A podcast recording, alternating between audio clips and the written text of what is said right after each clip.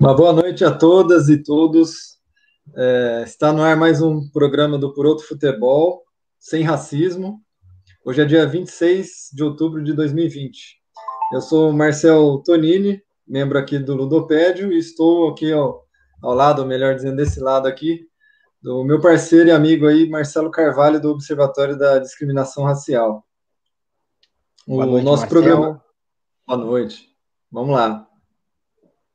Nosso, o nosso programa de hoje vai debater a NBA e o antirracismo, e para isso a gente é, conseguiu a presença de duas figuras ilustres aí, que é o, o pesquisador Neilton Ferreira Júnior e o jornalista Marcos Luca Valentim. Então, antes de iniciar, eu vou fazer a breve apresentação dos dois e uma boa noite primeiro aos dois, né? E muito obrigado por ter aceito o convite aqui de estar com a gente aqui na, no Por Outro Futebol. Boa noite, eu que agradeço. Boa noite a todo mundo também. Um prazer estar aqui, uma satisfação falar sobre coisas importantes. Vamos nessa. Legal, legal. Eu já vou passar a palavra para o Marcelo, mas antes eu vou então fazer uma, uma apresentação dos dois. O, o, Marcos Luca Valentim, ele é, é, liderança, é uma liderança do, do coletivo negro do Grupo Globo, né, o coletivo Diáspora. Ele também é colaborador do Notícia Preta, né, aqui no Brasil, e, e é, é um dos produtores aí do podcast que tem sido aí muito assistido por todos, ouvido por todos nós, que é o Ubuntu Sport Clube, né. É, já o Neilton é graduado em Educação Física, com mestrado e doutorado, doutorando agora, né, também é, é, na Escola de Educação Física e Esporte da Universidade de São Paulo, né, e tem feito pesquisas aí sobre tanto basquete na dissertação de mestrado, como agora na, na, no doutorado tem pesquisado a história do protagonismo negro no esporte olímpico brasileiro, né? Então é uma honra muito grande para a gente ter os dois aqui hoje para debater justamente esse tema aí que é, a gente tanto queria é, conversar, né, Marcelo? Mas a gente esperou então acabar o, a temporada da NBA para a gente poder fazer essa discussão, não é mesmo? Isso. E, e muito para tentar entender né, esse movimento que acontece nos Estados Unidos e que de uma hora para outra a imprensa brasileira olhou para os atletas brasileiros e colocou o microfone para eles e disse: por que vocês não se posicionam? Né? Então é importante uh, nessa conversa agora a gente tentar não fazer essa comparação, mas tentar entender, né? tentar entender o histórico de, das manifestações dos atletas americanos, toda essa, essa diferença de, de de posicionamento e também de entendimento né, na luta racial, para que a gente não ache apenas que nossos atletas são alienados. Né? Precisamos entender a nossa realidade e não apenas ficar fazendo comparação. Isso aí, apontando os dedos, é verdade. Então, assim, acho que antes da gente começar o nosso bate-papo, é importante a gente fazer um, uma espécie aí rapidinha de uma cronologia dos fatos, né? Então, é, eu separei algumas datas aqui que eu, eu já tinha pensado, né? Para a gente é, ter um norte aí na conversa e, e seguir com os debates da NBA e o antirracismo. Então, assim, é, no dia 11 de março né, deste ano, 2020, é, teve o um anúncio, então, da paralisação da, da, é, da, temporada né, da NBA por conta da pandemia do coronavírus, né? É, dois dias depois, no dia 13, teve o assassinato a tiros a, de Breonna Taylor, né, em Louisville, Kentucky, é, dois meses depois, um pouco mais do que isso, lá ali no dia 25, teve o, o assassinato então do, do George Floyd é, por asfixia ali pelo policial branco em Minneapolis, né, no Minnesota. E a partir de então teve todo um início aí dos protestos antirracistas nos Estados Unidos, né, é, que ganharam uma proporção mundial. E nesse sentido, o, os atletas, é, em especial da NBA, tiveram uma participação grande durante todo o mês de junho ali, e, lógico, evidentemente, é, outros atletas mundiais, aí, como a Osaka, o Hamilton, é, e futebolistas europeus também acabaram também é, manifestando apoio ao movimento do Black Lives Matter. Né? Então, é, depois disso, no dia 30 de julho, então, teve o reinício da, da, da, temporada da NBA, já dentro da bolha, lá em Orlando e tudo mais.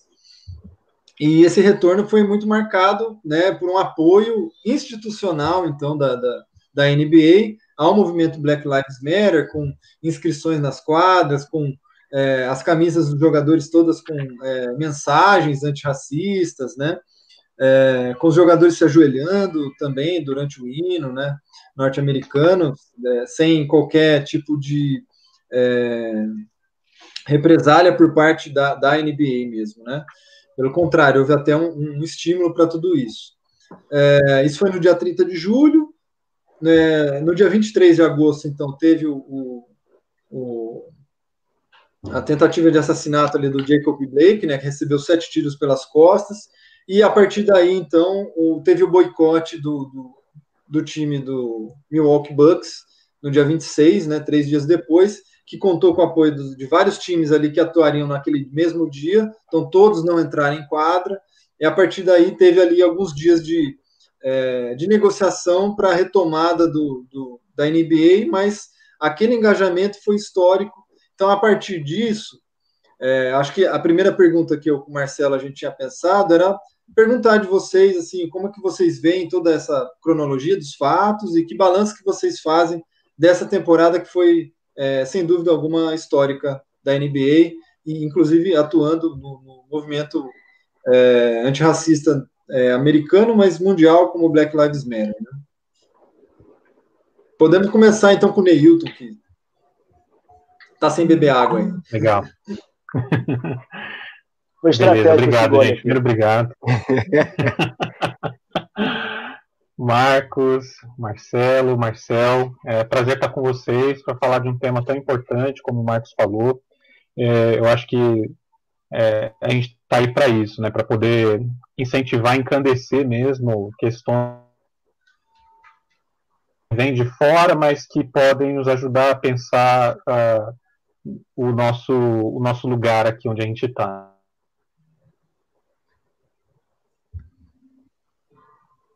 relato assim, histórico sobre por que, que a NBA, ela, a NBA, não só da NBA, mas a WNBA, ela consegue participar de maneira. Estão uh, me ouvindo bem? Estão ouvindo. Deu uma travadinha, mas voltou. voltou. Por que, que, a NBA consegue participar de maneira tão uh, profunda dessas questões? E não é de hoje, né? É, é esses acontecimentos eles se dão num, num momento de bastante aflição mundial, né, é, que envolve a questão negra diretamente, né, uma pandemia, é, uma crise econômico-pandêmica envolve a população negra historicamente marginalizada, e isso acirra, né, inflama cada vez mais a questão uh, racial no país e, e coloca aí uh, todo mundo uh, em alerta é, de, de, de, insurgência, de revoltas, né? Então, foi um estopim ali que aconteceu envolvendo essa, essa a, Brianna, né? E depois, e antes, né? O, o, o, o esqueci o nome do fugiu agora. George Floyd. George Floyd, né? Uh, mas a NBA ela consegue participar desse processo porque assim uh, não existe NBA né, sem a, a, a, Associação Nacional de Atletas de Basquetebol. Né. Essa associação, criada lá em 1954, ela produziu um caldo de cultura e de conhecimento é, e de associativismo atlético que permite com que esses atletas que se inserem na, nas grandes ligas, né, e, eu, e não, a gente não precisa se restringir à NBA, possam se proteger no sentido de, mesmo desenvolvendo ações individuais, políticas e tal, eles possam se proteger juridicamente né, contra os assédios uh, das franquias, porque isso pode acontecer, e os assédios envolvendo as, os patrocinadores, a iniciativa privada. Foi, essa foi uma das questões que fizeram, né, lá no, no início dos anos 50, a, a, a, que incentivaram a criação dessas associações. E desde lá, os Estados Unidos, eles vem, eh, os Estados Unidos, né, o, o sistema esportivo estadunidense, uh, vem criando processos que permitem com que esses atletas eh, se associem e desenvolvam soluções coletivas para os seus problemas. Isso fortaleceu bastante, fortalece historicamente ações como essas que a gente tem visto, né? Uh, e fortalece também a questão da, da, da, segurança profissional e trabalhista desses atletas, no sentido de foi também a associação que pensou é, como é que a questão da bolha ia se constituir, como é que a, a liga ia se, é, se portar, enfim. É, então participou de um processo bastante grande. Então a politização né, do, do, dos atletas, envolvendo todas as questões é, é, de defesa da sua humanidade, defesa dos seus direitos, e de, de, percepção de que eles não estão fora da sociedade, mas dentro da sociedade, ela é muito grande. Então, acho que existe uma base político-cultural que permitiu com que tudo isso acontecesse, inclusive a bolha, né? A bolha como uma, um resultado aí de uma conversa uh, institucional de, de, de, diversos lados, né? Não só a instituição NBA em si, mas a associação de atletas também. É, eu, eu, enxergo, eu concordo com o que Newton falou. É, eu acredito na seguinte, no seguinte, na seguinte coisa. É, nada, a gente tem que analisar o esporte sempre. É muito uma premissa que a gente tem no Ubuntu, inclusive, em mim, enquanto jornalista também, os contextos das coisas, para não cair, Isso. de repente, numa falsa simetria, até como o Marcelo falou, essa comparação que muitas vezes acontece entre Brasil e Estados Unidos. Ah, mas o Brasil tem um monte de gente, jogadores é, bobos ou frouxos ou que não são alienados, e não é bem assim. É, a gente pega o exemplo da NBA, é, o associativismo, a que o Newton se refere muito bem. Se a gente pegar um exemplo, é, um jogador do Lakers, em 1959, chamado Elgin Baylor, ele era um fenômeno, ele tinha acabado de entrar na NBA, não era esse fenômeno todo ainda que viria a se tornar, tinha acabado de entrar na NBA, foi jogar na Virgínia pelo Lakers, que na época não era Los Angeles ainda, jogar pelo Lakers na Virgínia em 1959, tá? E aí, chegou na Virgínia, os atletas todos se hospedariam no hotel. Elgin Baylor, negro, não poderia ficar nesse hotel, foi destinado a um hotel para pessoas de cor. E ele falou assim: se eu não puder ficar com o meu time, eu não vou jogar amanhã. Ele não foi para esse hotel, ele não pôde, ficar com, não pôde ficar com o time dele e não jogou no dia seguinte. O Lakers perdeu. Nesse dia seguinte, era o primeiro ano do Elgin Baylor no, na NBA. Tinha acabado de chegar, era uma promessa, mas é o primeiro ano. Ainda era um expoente que tivesse as costas largas para ter um respaldo de todo mundo. Ele foi covardemente apedrejado por, por outros jogadores e pela imprensa muito massacrado. Num momento como esse, sem o respaldo social, o caminho óbvio seria que ele minguasse ali e nunca mais voltasse a falar sobre o assunto, porque era 59 e não teve respaldo de ninguém. Ele não, ele veio a se tornar, por 14 anos, ele manteve uma média absurda de pontos e de rebotes, mais de 24 pontos de média, mais de 13 rebotes por partida, é, numa época, vale ressaltar que não existia cesta de três, ou seja, fazer 24 pontos na partida era muito difícil, por 14 anos, inclusive, veio se tornar um monstro, induzido à Roda da Fama, enfim, tudo isso. O que eu quero dizer? A diferença, eu não vou citar essa diferença para não, tra não trazer esse paralelo, por mais que daqui a pouco vamos cair nesse paralelo, que eu acho que o debate vai se encaminhar isso em algum momento, que é necessário também, é, uhum. é o debate ser aberto, o debate existir. Porque vai ter algum lunático ou outro nos Estados Unidos hoje em dia que, vai, que não vai estar de acordo com, com, com as manifestações, que vai discordar de atleta se posicionando, que vai achar que não deve ser assim que deve ser combatido o racismo. Um lunático ou outro vai dizer que não existe, né? Mas sabe que algo acontece. Algo acontece. Pode, pode ser que não admita. Então, quando você luta contra algo que todos sabem que existe, você silenciosamente já está respaldado. Porque por mais que ninguém chegue do teu lado e fale, tô, fale, tô com você, ninguém fala contra como acontece no Brasil. Se aqui no Brasil a gente falar, alguém for à rua, botar um jogador da NBB, né, trazendo nosso objeto de estudo, que é o basquete, fizer amanhã ou depois, for campeão, subir num palanque ali e ser contra a miséria, fizer um discurso contra a pobreza, 100% da população brasileira vai aplaudir, porque ninguém é que vai negar uhum. que existe pobreza, ninguém vai negar que existe a miséria. Mas se esse mesmo jogador, amanhã ou depois, fizer a mesma coisa, subir num palanque e for contra o racismo, ele vai ser apedrejado ele vai ouvir pessoas dizendo que é mimimi, que é vitimismo, que não existe racismo. Então é difícil combater uma coisa que muita gente acha que não existe. Então eu acho que a grande mensagem, o grande legado que fica é, dessa temporada histórica da NBA né, é, é o poder. O jogador vê que ele tem o poder, que ele, o capitalismo e, o, o, a, e o, as opressões todas caminham lado a lado, e o racismo não poderia ser diferente disso. Então, combater o racismo numa esfera macro como a NBA é mexer no bolso.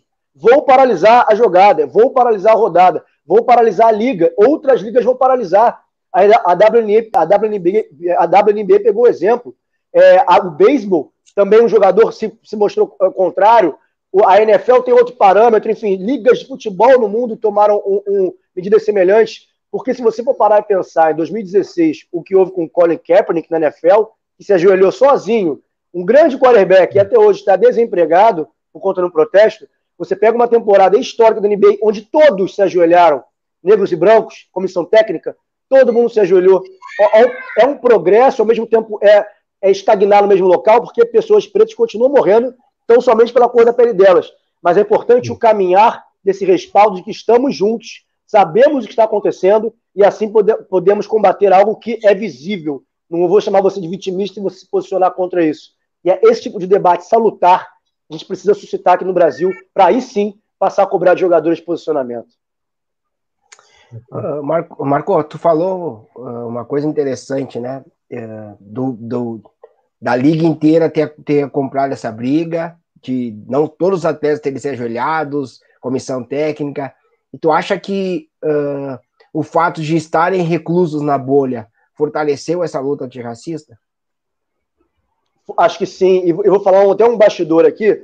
No dia do jogo do Milwaukee, é, da paralisação, eu estava na TV, né? A gente transmitiu o jogo. É, é, acho que era do. Que era do Miami. Eu ia fazer a transmissão do jogo do Miami, que era um pouquinho mais tarde do jogo do Milwaukee. Já estava na TV, fazendo roteiro de transmissão e tudo mais.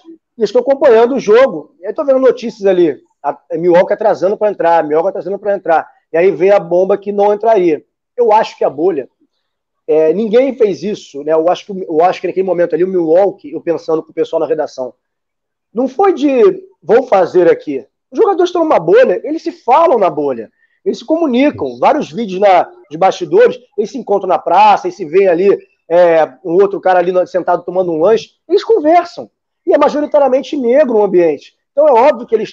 Eu acho, o Marcelo, não vou cravar aqui, porque eu não tinha uma abelhinha lá com câmera para me dizer que isso aconteceu, mas eu acho que sim, isso certamente trouxe um espírito de unidade muito forte, porque é, antirracismo à parte, eles estavam no mesmo barco, um barco muito sensível, um barco muito delicado, que era se estar tá ali voluntariamente, longe da família, por três meses, sem poder ver ninguém, isolamento total, sendo submetidos a diversos testes. Foi a liga que deu certo, foi a primeira liga que deu certo, porque o UFC, né, de MMA, voltou meses antes, é, se deslocou para Abu Dhabi, tentando isolar lutadores, e todo evento cai luta por conta do Covid não conseguiu ter esse, esse controle. NBA não, fez algo muito restrito, gastou caminhões de dinheiro, não me compete falar sobre isso, mas é, ele já estava num ambiente sensível por si só, um cenário pandêmico. E aí você está lá, maioria negra, aí vem George Floyd, que foi logo depois da, foi depois da Brianna, eles já estavam lá, né, em maio, eles estavam para voltar, para ir para lá, na verdade, um pouco dois meses antes, já tinha, eles tinham ido à rua, às ruas, você tinha o Westbrook tinha ido às ruas, o Lillard tinha ido às ruas, eles já estavam sabendo, estavam conscientes disso. Então, eu acho, Marcelo, que essa bolha, é, mesmo que não tivesse a bolha, acho que aconteceria algo, não sei se seria assim tão enfático, mas teria alguma atitude, como já tinha tido até em 2014 com o Eric Garner né, no I Can Breathe, né, o LeBron entrando com camisa, o Kobe também e tal. Eu acho que teria algo, mas esse sentido de unidade ali, eu acho que fez nascer, renascer algo muito importante, que foi essa humanidade muito esquecida em alguns corações perversos. Eu ia fazer a mesma pergunta para o Neilton, mas eu vou botar um ingrediente a mais para fazer essa mesma pergunta, né? Você estava falando, a gente estava conversando um pouco antes no bastidor, você estava falando para nós da, da, do número de associações, do número de sindicatos que tem nos Estados Unidos, né? Você falou um pouco na sua primeira fala. Você acha que a bolha mais esse número de sindicatos, se você pudesse falar um pouco para a galera que está nos ouvindo, né? Entender, uh, porque eu aí eu comentei para você que no Brasil a gente tem o Sindicato dos Atletas e teve um movimento que não deu certo ou que deu certo por pouco tempo, que foi o Bom Senso Futebol Clube, mas nós não temos no Brasil um sindicato forte, uma associação de jogadores fortes. Então, uh, voltando à pergunta que eu fiz por Valentim, né, só botando esse ingrediente, tu acha que o sindicato também uh, trouxe mais força para esses jogadores? Eu, eu acredito que, mais do que isso, é, a luta, o imaginário da luta antirracista nos Estados Unidos, né, que, que se dá desde o processo de abolição né, da escravidão lá, e, é, ele criou uma, uma escola de associativismo naquele país, né, por parte daquela minoria muito forte. Essa minoria ela vai se deslocar para esses espaços ah, de prática esportiva, às vezes como única alternativa e não menos difícil para poder se associar e poder é, existir enquanto sujeito, né? E aí o que, que, vai acontecer? A criação dos sindicatos ela parte do princípio de que a iniciativa, a iniciativa privada lá nos Estados Unidos, ela era muito forte, mas e ela entendia que a dimensão da competição, né, seria o único momento ali que, que o desenvolvimento do, do, do, do desenvolvimento do país daria, né? Mas a competição por si só, ela, ela tinha o corpo negro como o, o único alvo de exploração constante. Daí a formação dos sindicatos, né? daí a formação das associações. E a gente vai ter a participação de, por exemplo, do, do Bill Russell, é, lá em 1950, é, com essa participação imensa né, na criação e na constituição desse, de, desse processo. Né?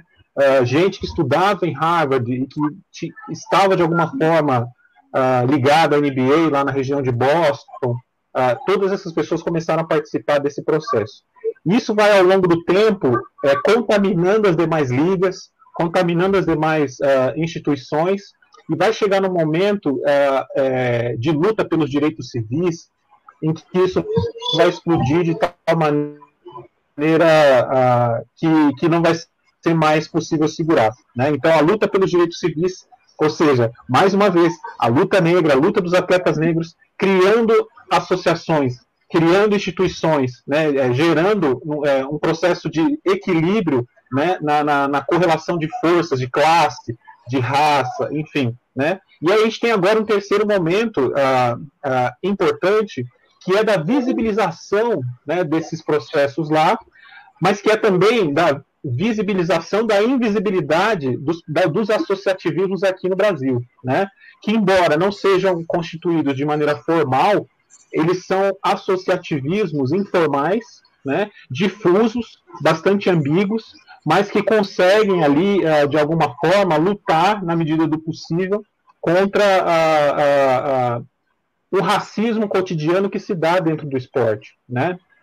Ah, então, a gente tem ah, uma carência ah, por associações né, por associações formais, amparadas juridicamente, que possam fazer com que esses atletas negros e negras vocalizem né, a sua, a, os seus desejos, a sua, os seus direitos, né, porque a gente está falando também de, um, de, um, de, uma cultura esportiva nacional aqui é, bastante refratária à ideia dos direitos né, trabalhistas. Né. Ah, isso tudo, ah, é, e aí sim, né, não é só a questão do racismo em si, mas é a questão da, da superexploração da força de trabalho desses corpos, em sua maioria negros, né, é, é, impedidos de se associarem porque a, a sua profissão não, não é uma onde eles possam comunicar ali as suas, as suas, os seus anseios, angústias e, e, e, uh, e, vocalizar uma voz uh, jurídica né, e representativa que não seja só individualizada.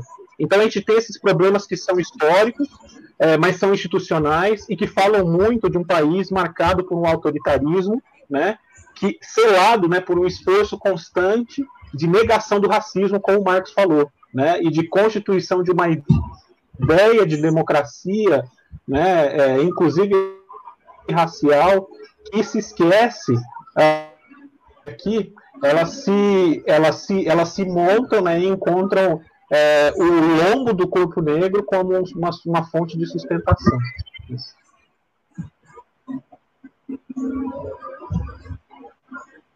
Perfeito, perfeito, Nilton. É, eu, esse era até um tema do qual eu gostaria de ouvir um pouco mais de vocês, né? Justamente por conta dessa diferença, né? É, histórica, não é, tanto é, do passado, né, embora os, ambos os países tenham vivido escravidão, tenham é, participado do tráfico de escravizados do, da, da África para as Américas, né, mas também desse período um pouco mais recente, que diz justamente dos anos 50 para cá, né, enquanto o Brasil encampou a ideologia é, da democracia racial, né, como uma política é, pelo Estado brasileiro, né, é, e aí ao mesmo tempo, pouco tempo depois a gente viveu um período longo de ditadura militar aqui no Brasil. Nos Estados Unidos, no mesmo período, com muita violência, evidentemente, mas assim, eles tiveram todo um movimento de direitos civis, né? Então teve uma, uma, é, uma participação maior dos atletas negros nesse sentido, né? De ajuda aos direitos civis, enquanto aqui no Brasil as vozes eram é, silenciadas, né? Por uma ditadura, era muito difícil se é, erguer a voz e quem ergueu perdeu muito é, nesse caminho, né? Então, se, se, a gente for olhar para o futebol, que é aqui o, o, o, o esporte base aqui do Ludopédio, né? É, temos, tivemos evidentemente Pelé, tivemos Paulo César Lima, é, Reinaldo, mas assim, é, são poucas as vozes justamente porque o período não, não permitia isso, né? É, esse engajamento maior, né? Então, o engajamento, a simples é, atuação já era bastante coisa é, a imagem né, de sucesso de um negro no esporte já era muita coisa. Né? É, mas, enfim, mesmo assim, no final dos anos 70, a gente tem aqui no Brasil o movimento negro unificado, né, e evidentemente tantos outros movimentos, como o Abdias do Nascimento, que vinha desde o Teatro Negro é, Experimental do Negro, né, dos anos 40, é, e que já denunciava ali, em final dos anos 70, início dos anos 80, a ideologia da democracia racial como é, uma ideologia supremacista branca, né, uma política de governo é, de genocida. Né? Então, é, queria entender um pouco mais de vocês justamente essas diferenças. Como é que vocês fazem essa leitura? Né? E, e o quanto que isso se reflete nos dias de hoje, né? É, é, no fato de que aqui no Brasil esse apoliticismo do esporte parece ser um, uma, uma norma, né? enquanto que a gente tem visto lá nos Estados Unidos, embora, como bem lembrou o Marcos Valentim, né, da questão do Colin Kaepernick, que, enfim, está até hoje sem atuar, mas o quanto que esse engajamento parece muito mais próximo do que esse engajamento que a gente vê aqui no Brasil, que se engajar significa praticamente cair no ostracismo, né? Queria saber um pouco de vocês dois. Vamos começar pelo, pelo Valentim agora, então. Bom, eu, eu, eu até fico feliz de você citar, ter citado o Abdias, porque eu ia falar do Abdias.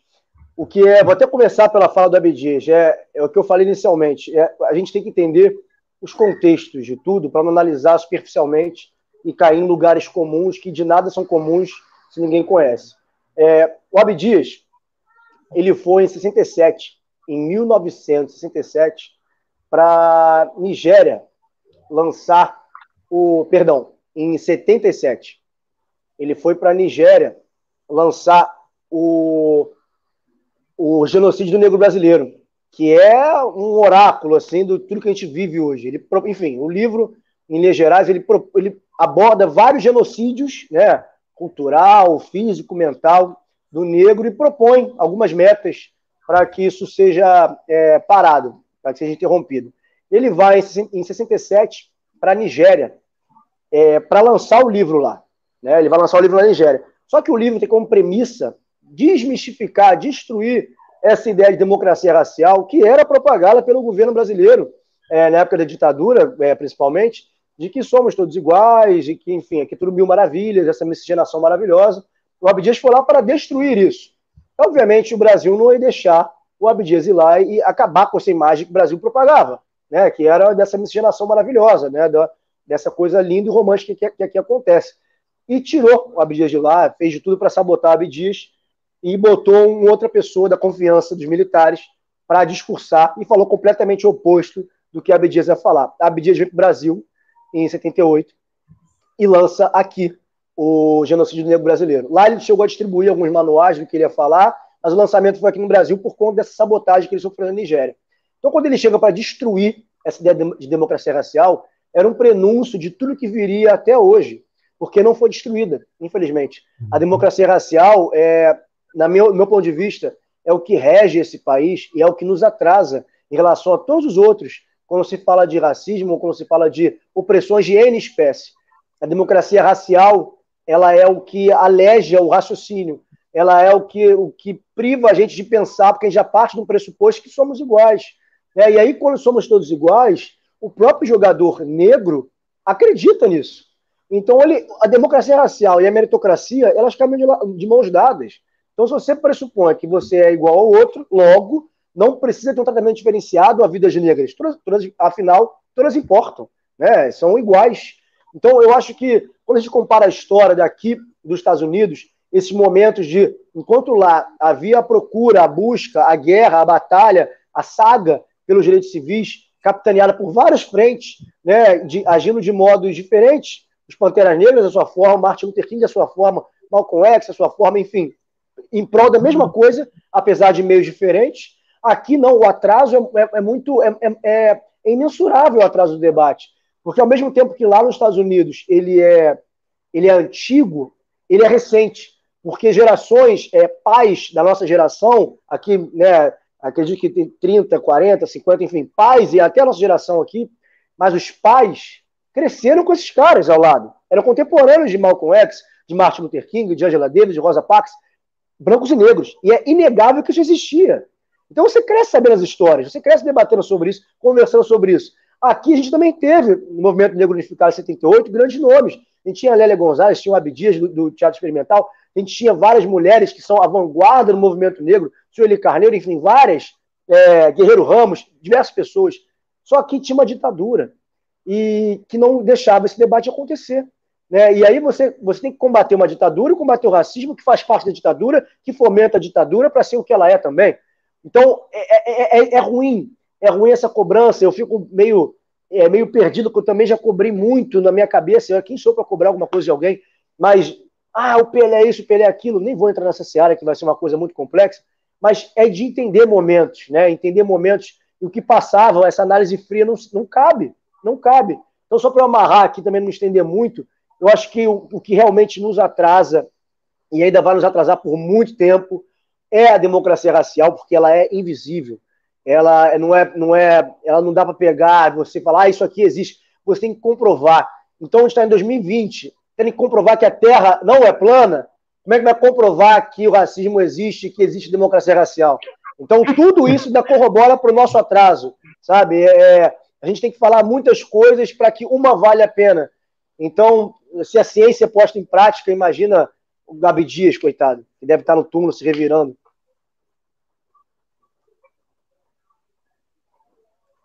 Isso. Tem uma pergunta, tem uma pergunta aqui do, do Ailton Santos, eu vou ler ela, tá? Ela diz assim: vocês acham que o apoio institucional da NBA. Como? Aí. Vocês acham que o apoio institucional da NBA ao Black Lives Matter se deve também a uma oposição política ao governo atual, uma vez que Mark Cuban e alguns outros donos de times são anti-Trump? Eu... eu queria ouvir um pouquinho o Neilton falar disso, Marcelo. Também fiquei na expectativa aqui. ah, tá. Do, tá. tá é... não, tá. Eu, eu, tenho, eu tenho a impressão que a, Olha, o Marcos ele, ele, ele citou a, eu acho que a chave do, do, nosso debate aqui é a questão do contexto, porque sem o contexto a gente não consegue sensibilizar o olhar, né? A gente, nós não estamos um, mais numa época, e aí eu vou usar aqui uma, uma fala do professor Silvio Almeida, que é inevitável, né? É uma pessoa inevitável hoje. É, nós não estamos numa época mais uh, de, de, de, de, um pensamento que subestima a, a questão do racismo, né? Então, se o racismo ele é estrutural, ele está falando de, um, de, de, algo que normaliza a sociabilidade, inclusive capitalista. Né? De tal maneira que, é, num segundo Exatamente. momento de, de, luta, de luta antirracista, a gente vai precisar falar sobre o papel do capitalismo no processo de manutenção do racismo. Esse momento, aparentemente, nos Estados Unidos ainda não chegou eu tenho a impressão de que na associação da WNBA, na associação de atletas da WNBA, as mulheres, na associação de, dos atletas da NBA, isso uh, acontece lá nas mesas, na, nos congressos, que eles realizam congressos, eles pensam as questões sociais, as questões uh, raciais, as questões de discriminação de gênero o tempo inteiro, tá? Uh, então, como é uma associação, ela está de olho nessas questões. Mas o que, que a gente está? A gente está diante de um processo que o, o Stuart Hall chama de, de política multicultural corporativa. E quando ele vai falar dessa dimensão, ele está falando de um extrato das políticas multiculturais, ou seja, de, de, de, de, manutenção no Estado liberal em que a gente vive, de democracia liberal, das, das, das diferentes etnias, né, num processo minimamente equilibrado, né, para que as relações e o próprio Estado liberal não caia, né, é um processo que envolve é, multiculturalismos mais radicais, ou seja, que vem dos movimentos negros, né, movimento negro brasileiro, movimento negro nos Estados Unidos e no mundo inteiro, mais de um multiculturalismo institucional e corporativo, né? Esse que inclusive dá as caras quando nas situações de crise aguda. Esse multiculturalismo corporativo, aí respondendo a pergunta, ele tem limites, certo? Então nós não estamos falando aqui de uma liga puramente benevolente, né? Não estamos falando aqui de, de uma associação é, é, pautada né, e financiada por, por, por empresas ah, é, puramente benevolentes. A gente está falando de um, de um processo, né? E aí pensando civilmente, complexo, marcado por atravessamentos políticos, jurídicos e econômicos. Né? E essas coisas elas não podem ser reduzidas a boa ou, ruim, ou má. Né? É, existe uma, uma dimensão muito mais complexa aí.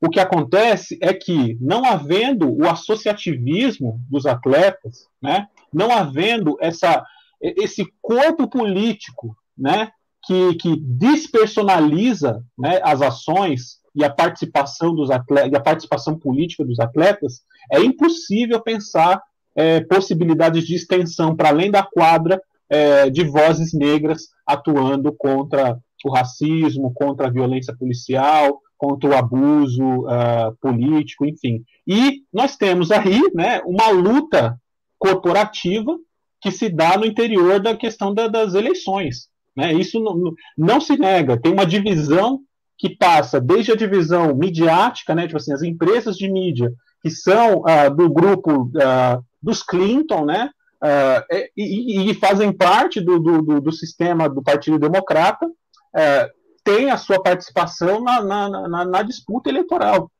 Assim como as mídias, uh, os outros demais canais que fazem parte do. Uh, que estão associados ao Partido Republicano também atuam nesse, nesse processo. E as empresas também. Né? Então, existe um, um, uma conjuntura uh, geopolítica e corporativa, transnacional até, que envolve essas eleições, né? E a, NBA não podia estar tá, tá de fora disso. se trata de uma franquia, né? Que, que incorpora diversas franquias, né? Uh, e essas franquias são é, financiadas por empresas, né? E essas empresas têm interesses. Elas não querem ter o seu nome associado a racismo, por exemplo, entendeu? Então é muito mais complicado mesmo.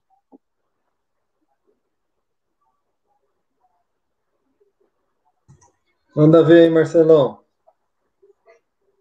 Tá mutado. Não, beleza. A pergunta que eu tinha feito era nesse sentido, né? Eu acho que eu acabei uh, não deixando o Neilton responder a pergunta do Marcel e entrei com essa questão da, da, da política, né? Foi ótimo. Boa pergunta.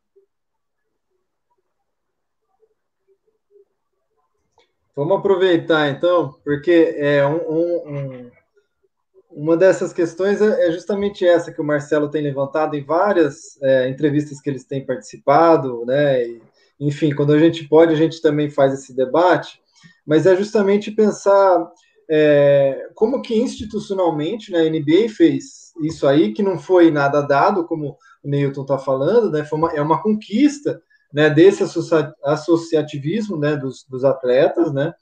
É, mas, por outro lado, enfim, a NBA voltou eu falei, acho que foi dia 30 de julho, se eu não estiver enganado.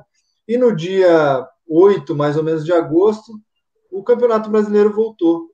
Né? E voltou, e assim, enquanto o mundo estava é, é, envolvido nessa temática né, do, do movimento é, do Black Lives Matter e tudo mais, o Campeonato Brasileiro voltou e sem nenhuma menção a esse movimento internacional. Né? Então, assim, a gente não teve nenhuma ação como é, faixas em campo, como a gente viu lá na, nas quadras, né? inscrições com os jogadores, nada disso. Os poucos que falaram ainda, é, parece que tem gente que torce o nariz, né, gente da imprensa fala, ah, não, mas lá vem de novo esses chatos com, essa, com, esse, com esse discurso e tudo mais. Então, assim, é, é que paralelos que vocês fazem, por exemplo, entre é, o que a NBA fez né, nessa temporada e o que a, a ausência de ação por parte das nossas entidades, é, que no caso aqui eu estou falando do futebol, mas vale para as outras entidades também, NBB, o, pessoal do, da, da Liga de Vôlei, enfim. Como, como que vocês fazem essa leitura? E, e, só, e só com adendo, né, importante, uh, além de voltar sem manifestação, quando essa manifestação ocorre, que é naquele jogo de vôlei de praia, uh, o STJD entra com, pune. com pune, né? Então é isso, assim, é.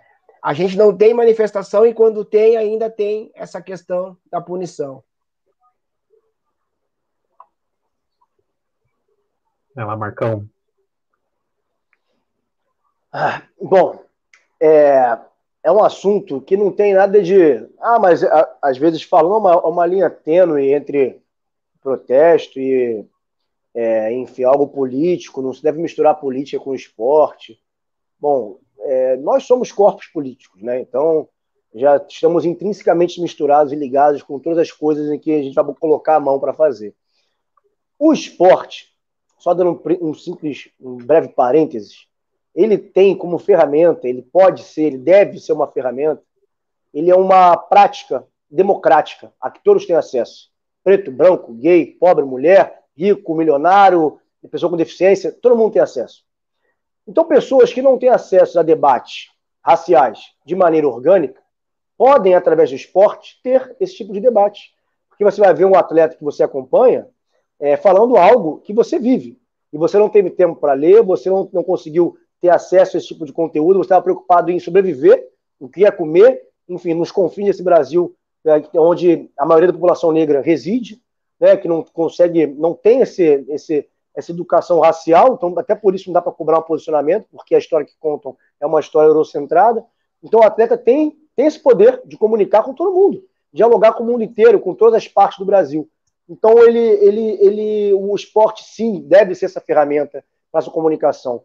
Quando a gente vai para essa pergunta que Marcel trouxe, é, encarar nesse espelho Estados Unidos e Brasil, é, como, como lidam aqui com essa, com, esse, com essa abordagem, é isso, as sanções que sofrem, né?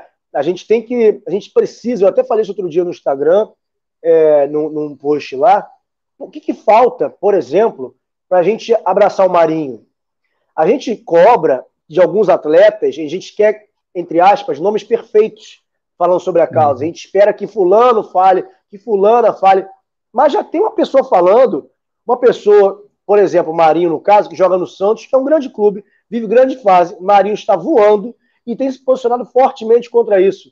Se a gente não apoiá-lo e ficar cobrando que o X ou Y é, é, se manifestem, X ou Y não vão se manifestar da noite para o dia, porque é um processo, não é um clique que se dá, é um processo a construção de, identidade letramento racial, né, da noite para o dia. E não só essa pessoa não vai se posicionar, como a gente vai perder o Marinho, que já se posiciona e vai ser silenciado pelas estruturas, porque faltou respaldo a ele. Então, por que a gente não abraça o Marinho, o Marinho e faz dele o símbolo que a gente precisa, não um símbolo único, que vira um alvo, é muito fácil ser, ser, ser abatido. Mas alguém para inspirar outros tantos alguém que querem falar e serem sufocados pelo organismo que sufoca mesmo, por essa imposição silenciosa de que, ó, se você falar, será punido né? Então a gente precisa apoiar quem já faz, a gente precisa que as pessoas, jogadores, a gente vê alguns tímidos começam a falar. No final de semana passado teve o Léo do São Paulo, né, cujo apelido é Pelé. Esse sim, que realmente parece com Pelé, não é só porque ele é preto, né? A gente viu vários aí que, ah, Pelé, Pelézinho. O Léo realmente parece com Pelé. Né? É, o Pelé até falou, você é meu filho, falou é, brincando com ele. Ele falou de uma declaração muito lúcida, de um, de um jovem negro que sabe o que é ser negro no Brasil. Falando do, do, do, episódio no shopping que ele sofreu. E se você colocar uma câmera na frente de todos os jogadores pretos do Campeonato Brasileiro, eles vão contar algo semelhante. Só que eles, eles têm que se sentir confortáveis para contar algo semelhante. Tem que saber esse posicionamento não vai, não vai dar em nada para ele, não vai sofrer uma sanção, não vai ser, ah, mimizento, que chato perder patrocínio. Né? Esses caras saem de casa com 10, 12, 13, 14 anos para morar no CT na concentração com a família nas costas. Ele vai ser o provedor da família. Então ele sai de casa como alguém que vai prover, ele não vai estar tá preocupado nesse momento com o que, o que ele vai falar, o que está preocupado em não perder patrocínio, não perder essa oportunidade que ele tem. Esse é o certo. E quando chega nesse momento que ele fala, ele vai perder o patrocínio, ele vai ser silenciado, ele vai ser julgado, como foi a Carol Solberg, por exemplo, que era algo tão somente político-partidário, o protesto dela ali, ainda no Estado Democrático de Direito.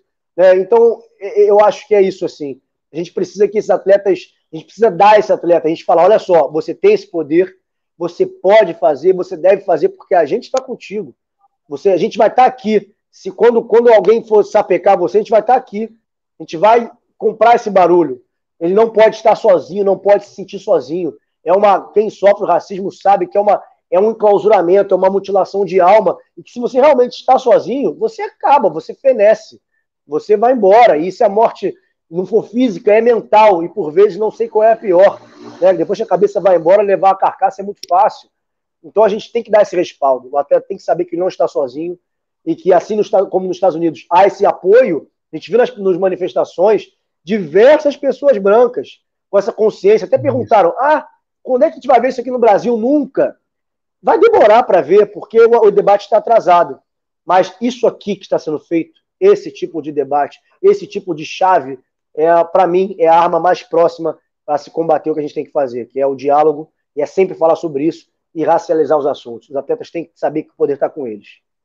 Legal, Marcos. Eu queria prosseguir nisso que você está falando, só para retomar uma questão. É, eu, na, na, minha pesquisa, eu estou tendo que voltar algum, um, alguns anos na história para poder pensar o esporte na sua formação, né? E olha que curioso, quando o esporte organizado, institucionalizado, ele chega nas colônias, fica muito claro na boca do, dos, dos, do, da, dos entusiastas do esporte, dos entusiastas dos campeonatos, dos criadores das confederações, a ideia de, de um esporte como instrumento do controle dos corpos. A ideia de um esporte como um espaço-tempo não de produção de soluções coletivas para problemas do território, mas um problema, mas um, mais um, mais um instrumento de manutenção e controle anticontingência revolucionária.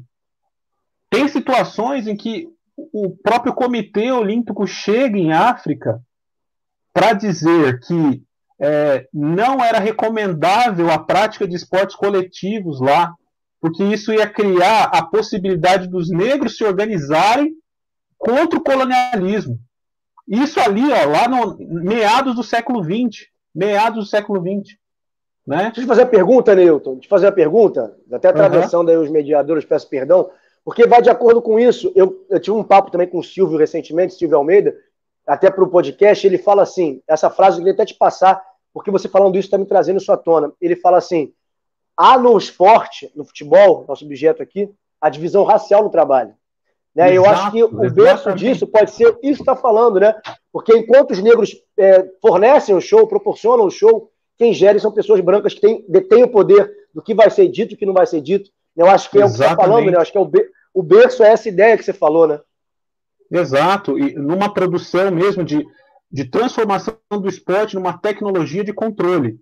Por isso que a discussão até hoje sobre o esporte como instrumento de emancipação né, e de produção de uma praxis, praxis emancipatória é muito difícil. Por isso a questão da Carol Solberg, né, que você tem a representação institucional num manifesto racista selando a boca desse atleta. Aliás, fritando essa atleta, né, como se fazia com os negros fujões, né, Quer dizer, eu, eu, eu, eu castigo você em praça pública para que você sirva de exemplo é, aos demais. Né? E aí você produz. Agora, outra coisa, né? a, a dificuldade aqui, é, por isso que é interessante, isso que o Marcos falou é interessante. A gente precisa apoiar e celebrar os atletas que têm se manifestado e mostrar que eles não estão sozinhos, porque assim, a gente vive num sistema esportivo nacional que depende 90% da grana do Estado. E eu não estou falando isso como crítica, eu estou falando que é, é, eu apoio a, a, a, a, participação profunda né, é, e sistêmica do Estado no apoio ao esporte, eu não, não sou contra isso. Mas quando você tem essas questões, você tem também um problema, é que se você não tem um esporte, um sistema nacional esportivo, mas somente políticas de governo, os trânsitos de um, os trânsitos de um governo a outro pode produzir um determinado tipo de institucionalidade é, cada vez mais refratária a manifestações é, que, que, que incitem ou que inspirem algum tipo de emancipação, ou que inspirem uma mudança e uma ressignificação do sentido e da função social do esporte. Então tem uma relação profunda do nosso esporte com o Estado, né? as, nossas, as nossas confederações, federações dependem do dinheiro do Estado, né? Ah, os atletas dependem do dinheiro do Estado, né? com bolsas e tal, tem, tem todas essas coisas. E essas coisas falam muito na hora de, de produzir algum tipo de voz contra alguma questão que está acontecendo. Perfeito. E essa, e, essa, e essa recapitulação que vocês fizeram vai, vai ser inevitável, né? A gente vai tentar fugir dessa questão, vai tentar ficar na NBA, vai tentar não falar dele, mas vai ser inevitável falar de Pelé nesse momento. Porque vocês estão trazendo a questão histórica, e aí quando eu, e, e eu participei de alguns programas, e eu, eu falei, né? Nós estamos falando de Pelé, um menino que chega na seleção num período onde as, os negros eram uh, menosprezados na seleção, então teve todo aquele sistema uh, médico e, e psicólogo para dizer que atletas negros não poderiam estar na Copa de 58.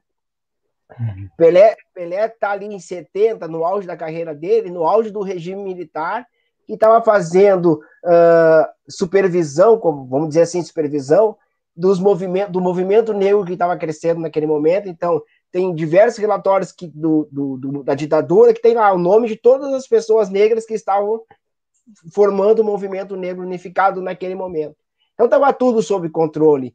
E aí é inevitável a gente não parar para pensar e dizer qual é o posicionamento que as pessoas gostariam que Pelé tivesse porque as pessoas cobram Pelé como se naquele momento fosse possível ser LeBron James. Naquele momento não era possível ser LeBron James. Naquele momento era possível ser Pelé e mostrar para a sociedade que dizia que não éramos capazes de ganhar uma Copa do Mundo, de ter um atleta negro como o principal jogador da seleção, de ter um atleta de ter os atletas negros que se diziam não capazes mentalmente, de ter o Didi que vai lá, pega a bola no, no fundo do gol leva até o meio do campo, mostrando toda a calma do mundo, mostrando calma, está tudo sob controle, e está sob controle das pessoas negras. Então eu acho que, na, na minha opinião, e aí quero saber a opinião de vocês, eu acho que a principal relevância que Pelé tem naquele momento é mostrar para a sociedade que ele, negro, era capaz. E que quando ele diz que ele, negro, é capaz, ele está dizendo pra, não só para a sociedade que ele é capaz, como nós somos capazes. Ele está dando esse recado para a sociedade e está dizendo para nós mesmos: vocês, negros, também são capazes. Eu, Pelé, estou aqui. Eu, Pelé, cheguei aqui. Então, fugindo né, da NBA, fugindo do que a gente estava falando, mas eu acho que é inevitável, porque vocês trouxeram essa questão histórica, é a gente falar de Pelé naquele momento de 70, da década de 70, onde hoje se compara ele a Paulo, a Paulo César Lima, né, o, o, que, ah, mas ele sim era, era, era enganjado. Sim, mas onde está ele hoje? Qual é o espaço que a mídia dá para ele hoje? E outra, ele era tido naquela época como o garoto rebelde. E naquele momento ele não era bem visto. Então, o, que, o exercício que eu faço, e as pessoas me cobraram, ah, mas tu está defendendo o Pelé. Pelé tem outros problemas. Pô, gente, não, não vamos misturar o problema que o Pelé tem com a questão da filha com a questão que nós estamos falando racial. Vamos separar. Porque nós estamos cobrando das pessoas negras que elas sejam perfeitas, e ninguém é perfeito. Então, entrando nessa. Já que a gente entrou nessa seara, eu gostaria de saber de vocês a opinião de vocês, né? Uh, já que o Neilton caiu, Marcos, começa para nós aí. Eu vou começar a cair também. Ver se me aliviam aí. É, olha, eu acho, eu, eu, concordo com tudo que o Marcelo falou. É, o Pelé não seria o Pelé, primeiro ponto, se ele tivesse manifestado mais ferrenhamente, é, de forma mais impositiva contra o racismo. E aí a gente precisa, a gente precisava, a gente precisa do Pelé como ele foi, né? Porque é um exemplo do que ele, aquele momento. E aí assim, É claro que esse argumento, ah, mas ali naquele momento ele, ele só podia fazer isso.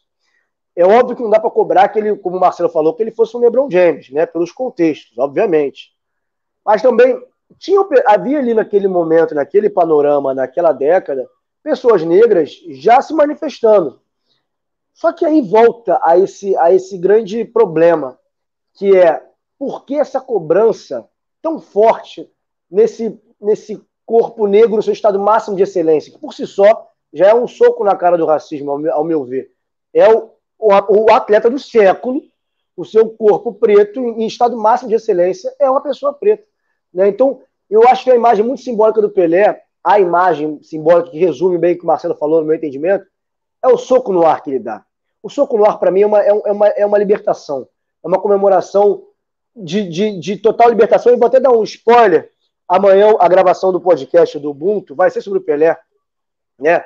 E o Diego Moraes, repórter, meu parceiro, repórter da Globo também, e está no Ubuntu comigo, ele está com uma tese meio doida, que a gente está estudando, pesquisando sobre isso, que é traçar um paralelo do soco no ar do Pelé com as manifestações de Panteras Negras usando o punho. Porque eu já sabia, eu já sabia, eu já sabia, até porque eu tenho uma tatuagem do punho cerrado. O punho cerrado ele nasce como protesto, um símbolo de revolução, de resistência, na década de 30, na Guerra Civil Espanhola. É, os antifascistas se cumprimentavam assim, né, contra o regime fascista na rua, cumprimentavam com a mão para o alto. Os Panteras Negras surgem pós o Pelé já comemorar com, com um soco, que não é um punho. Não estou falando que o Pelé fazia o punho cerrado, não é isso. Mas os americanos, os Panteras Negras, estavam ligados ao que acontecia no Brasil. Tanto é que sabiam, quando Marighella morreu, Marighella, um homem preto, morre, eles, no jornal interno dos Panteras Negras, eles citam Marighella como um grande guerrilheiro negro. Então eles sabiam o que acontecia no Brasil, então é óbvio que conheciam Pelé. Agora, voltando aqui para minha. Fugir desse delírio um pouquinho, amanhã eu vou te contar melhor essa história. É, eu acho assim que o, essa cobrança no Pelé é. Por, por que, por exemplo, até né, Marcelo, no grupo lá que a gente faz parte, ah, por que não tem essa cobrança com o Garrincha? Até fez coisas mais graves que o Pelé ao longo da vida. Porque no, se o Garrincha fosse o Pelé, nesse estado de excelência do Pelé, ele seria cobrado igual. Qualquer pessoa preta que fosse Pelé ia apanhar. Ia apanhar, se não se levantasse. Ele, o Pelé não tinha como fazer algo ali. É, tinha, tá, tudo bem, tinha mas não teria chegado onde chegou, não teria sido quem foi, ele teria sido silenciado, ele, ele teria sido silenciado. E dizer que o Pelé ali, ele transcende a, a cor dele, não, ele, é, ele era um. Já ouvi isso. Ah, o Pelé ali não era preto nem branco, ele era o Pelé. Não, ele era um homem preto. Você não enxergar a cor dele é você invisibilizar o que ele fez à população negra. Né? Que qualquer pessoa, qualquer garoto nessa época, viu o Pelé, pô, posso estar ali, eu sou, olha, o Pelé, é o Pelé. Então, é, é até eu, eu acho cobranças diferentes, por exemplo, com o espalha Michael Jordan, né, voltando para a NBA, que é outro momento, é um contexto diferente, é um outro cenário, e eu até tendo a entender mais a cobrança feita ao Jordan do que ao Pelé, principalmente por esse cenário que o, que o Marcelo trouxe, e também de igual forma não condeno o Michael Jordan, tá? Só acho um pouco mais pertinente a crítica. O Pelé não. É, é, é um, um, cenário, é um cenário muito tóxico. É, só Deus sabe, todos os deuses das crianças todas vão saber o que Pelé passou para ser quem ele é. E o, que, o quanto ele engoliu, o quanto ele teve que se privar de ser quem ele é, o quanto a pele dele já depois contra ele, qualquer frase fora de contexto seria depois contra ele também. Num cenário, vale ressaltar de novo, de ditadura militar. Então, é, eu acho que a crítica a, a falar ah, tem o Edson, tem o Pelé, é a mesma pessoa. É a mesma pessoa. Eu, eu, não gosto do Edson, mas eu gosto do Pelé. É a mesma pessoa. A gente não faz isso com outras pessoas. Por que faz isso com o Pelé? Eu acho que a crítica realmente é, é, é, é o pessoal, a coisa da filha dele, que é, é absurdo e tudo mais. Pelé, Pelé, símbolo, cobrar que ele se posicionasse mais ferreamente, para mim não, não, não, não faz muito sentido. É invisibilizar o que ele fez, já foi muito ser quem ele é. Deve ter um fardo gigantesco nas costas desse homem. Sim. Ah, a gente pesa sobre nós um imaginário, um imaginário colonial muito, muito rapaz, né? muito, muito cruel no sentido de, de da gente entender que a gente está falando, por exemplo, de vidas humanas e não só humanas, demasiadamente humanas, ou seja, a, a, de tal maneira que o direito ao erro é impossível para o negro, porque ou ele é ou ele é falta ou ele é excesso, né? E aí a gente fica sempre nessa, nessa discussão né, sobre a, as trajetórias negras como, como processos que precisam ser é, conduzidos em corpos plenamente perfeitos, do contrário, serão apagados. Contemporânea, contemporânea do Pelé, a gente tem a Irenice Marioca, uma das melhores atletas do atletismo dos anos 60, e que em 1967 ela organizou uma greve contra o COB. Ela organizou uma negra, negra, militante, é, militante antiditadura e que teve, e que teve uma participação profunda no processo de, de, de, de, de greve para assuntos de mau uso da verba pública pelo, pelo, pelas instituições esportivas. Hoje, o que, que acontece? Nós não conhecemos Berenice Maria Rodrigues. Nós não conhecemos. Uma atleta olímpica, uma atleta olímpica perseguida na ditadura, provavelmente estava numa dessas listas aí de atletas, de pessoas vigiadas, personalidades vigiadas pela ditadura. Mas é isso que, é que nós não conhecemos Irenice, mas nós conhecemos Pelé porque talvez, e aqui não estou fazendo uma defesa ao Pelé, para muitas pessoas negras, o silêncio é resistência. Presença uhum. é grito. Presença é grito e silêncio é resistência. Porque se eles fizerem de outra forma, talvez eles não vão para. Talvez eles não participem do, do, do, do expediente esportivo e tal. Uma das maneiras da gente é, pensar sobre isso legal é visitar a história do João Saldanha e as entrevistas que ele dava e as transcrições. Ele tem livros né, publicados. O João Saldanha ele chega a falar que ah, a participação dele nos clubes, né, uma participação marcada pela, pela é, pela colaboração com, com, com, os atletas negros dentro desses clubes, era regada por visitas de, de, de diretores de clube para falar assim: Poxa, João Sadanha, você está deixando muito preto entrar aqui, né? Não pode deixar entrar muito preto. Então tem uma relação, uma situação cotidiana que foge à necessidade da gente espetacularizar manifestações contra o racismo. Eu acho que as manifestações públicas elas são importantes, né? A, a, a voz dos atletas é, falar contra e falar sobre isso, João Saldanha, perfeito, perfeito. Tem o João Saldanha, a gente precisa ler. O João Saldanha, o João Saldanha é o cara que vai pensar, ajudar a gente a pensar a, a face cotidiana do racismo. Porque assim, o esporte, ele é treino, descanso, deslocamento da cidade, pela cidade, ele é enfrentamento aos, aos, itinerários, aos mesmos itinerários que sofre uma pessoa comum. Preciso ele vai estar presente, né? Rafaela Silva voltando da competição, indo para casa de táxi, é parada pela polícia, né? Porque a pessoa não sabe quem ela é, olha só. Mas vê uma pessoa, um corpo negro atrás do carro, provavelmente no imaginário nosso colonial, né? Raptando alguém ou sequestrando alguém. Então, assim, eu queria deixar essa, essa questão com relação ao Pelé. Presença é grito, muitas vezes. E o silêncio é resistência, muitas vezes. É estratégia. Não é alienação só. Né? Isso não é uma defesa é, total ao Pelé.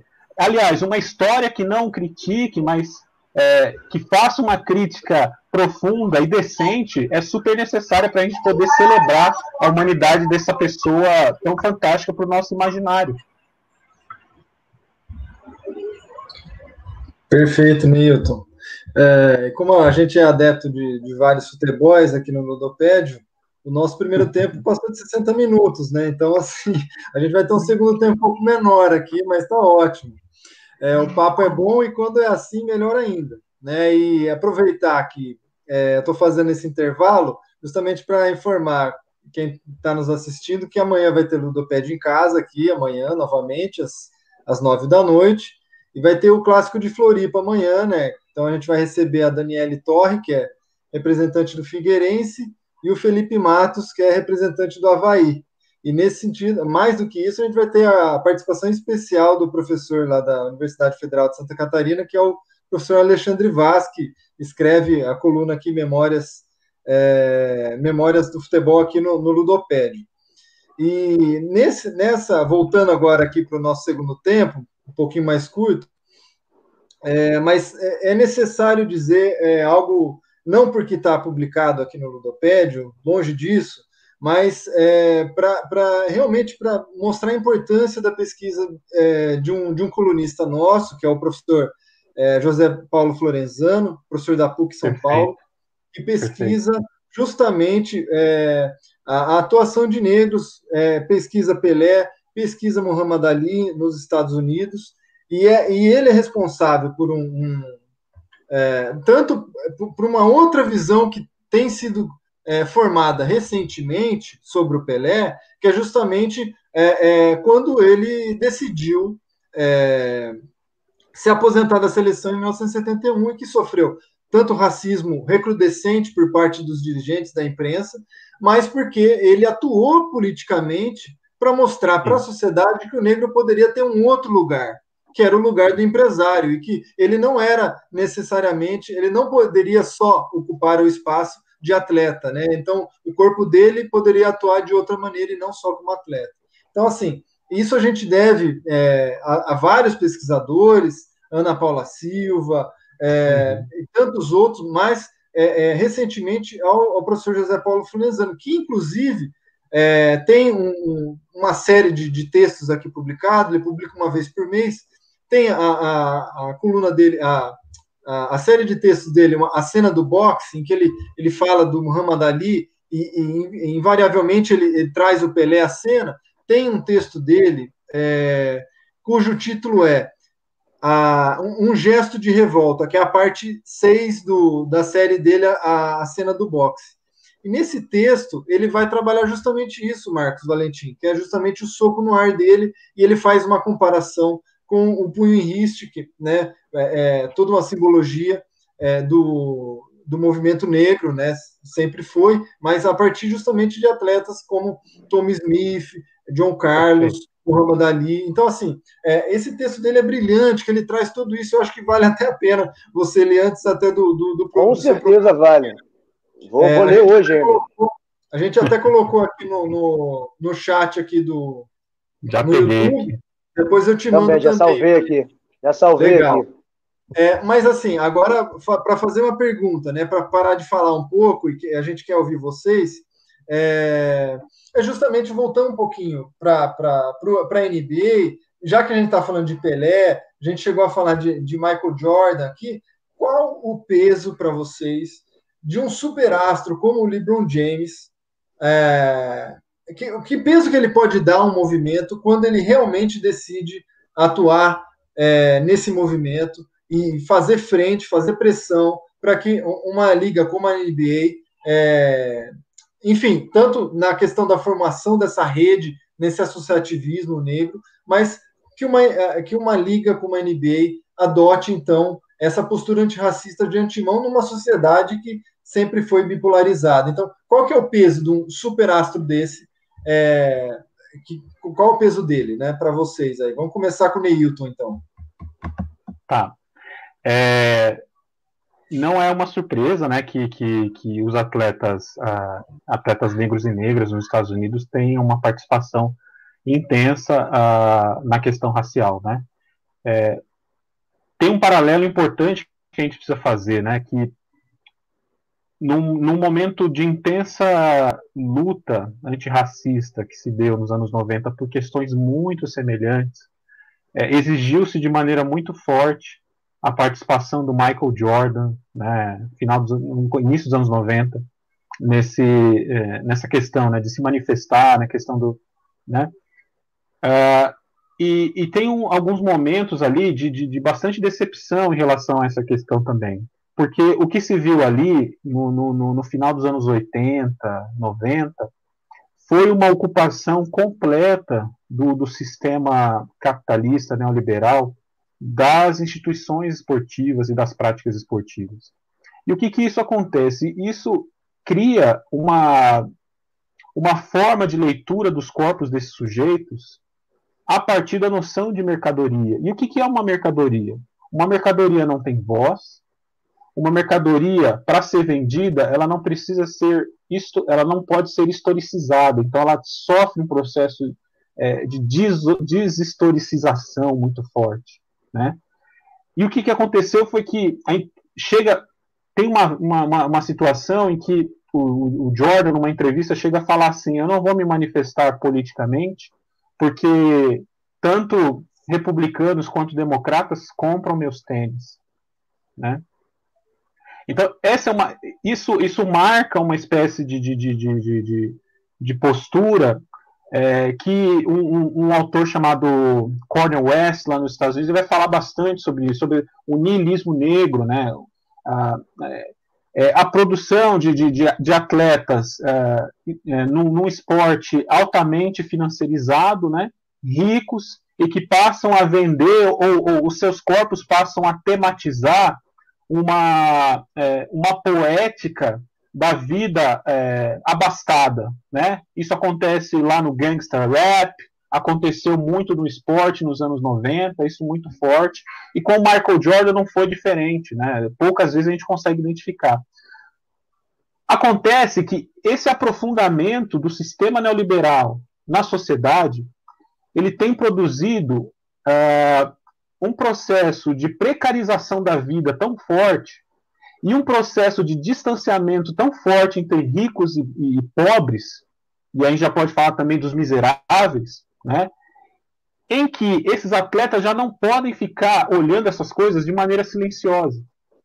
Né? E nós estamos falando de um processo eleitoral também de 2016 que foi marcado pelo racismo contra o LeBron James, né? A sua casa foi afetada, então, me parece que foi uma gota d'água nesse sentido. Como um atleta rico, bilionário, pode continuar silencioso em relação a essas questões? Um atleta que saiu né, dos bairros pobres dos Estados Unidos e que enriqueceu, pode ficar silencioso em relação a isso. Então, no itinerário de LeBron James, existe um processo ali de, de, de, de escolha né, que, que vai fazer com que ele se manifeste contra o racismo. Né? Inclusive para mostrar para os filhos dele né, que ele não vai passar pela história só como alguém que produzia pontos ou números, né, que era um cara muito bom em números, mas que também sabia dizer algo é, pela, pela sociedade e pelo povo negro também. Concordo, sem tirar nem pôr na fala do Neilton.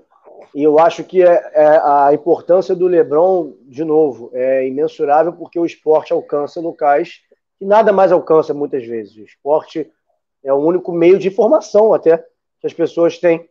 Né? Então o Lebron dialoga com todo mundo. O Lebron leva um discurso afiado para todo mundo.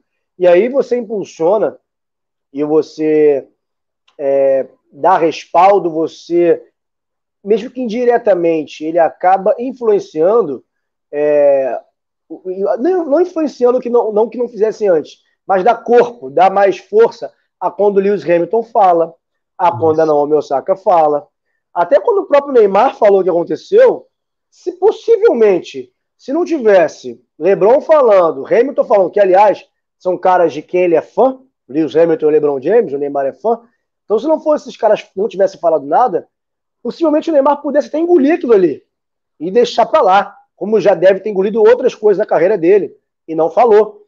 Né? Então, acaba isso dando uma. Olha, pô, o Lebron tá falando, sabe? O, o atleta olha, eu vou falar, vou falar também. O Lebron, no, atualmente, é o maior atleta do, do momento. É o Lebron, acabou de ganhar números absurdos, né? As comparações sempre com o Michael Jordan, enfim. É, pra, por mais para mim esteja quilômetros de distância, né? Falando de bola. É, mas, assim, eu acho que, que esse, esse legado dessa temporada e o Lebron em si é, o, é essa palavra, o poder.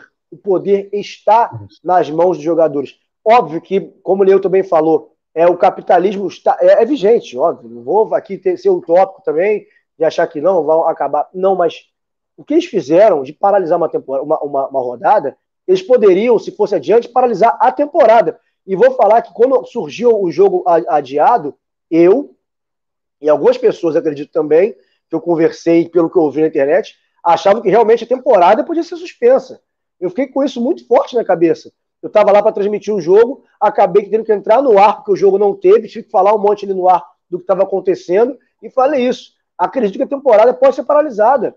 Se, se a, a, as, as demandas não forem atendidas, se as chefias, as, os, os dirigentes não de fato derem importância no que está acontecendo, ou tentarem silenciar os jogadores ali naquele cenário, alguma tenta, qualquer tentativa de silenciamento ia acabar com a temporada. Porque eles estavam no nível que, assim, a gente não. É, é isso que a gente fala sempre. Chegou a um nível que não dá para aceitar nada menor que isso. A gente pode caminhar lentamente, mas não dá para dar passo atrás. Então, naquele momento ali, se alguém tentar silenciar ou é, imputar alguma sanção a eles, eles iam seguir adiante, iam acabar com a temporada. O, o Milwaukee Bucks leu uma carta, os jogadores leram uma carta muito forte naquele dia, declarando um posicionamento muito firme, que se não mudasse, não ia ter NBA. Não, e, e, é isso que jogadores do Brasil, inclusive, têm que entender. Por mais que o capital seja, é, seja o, o, o, instrumento que governe, né, que, que nos faz caminhar, respirar, inclusive, é, o poder está com eles.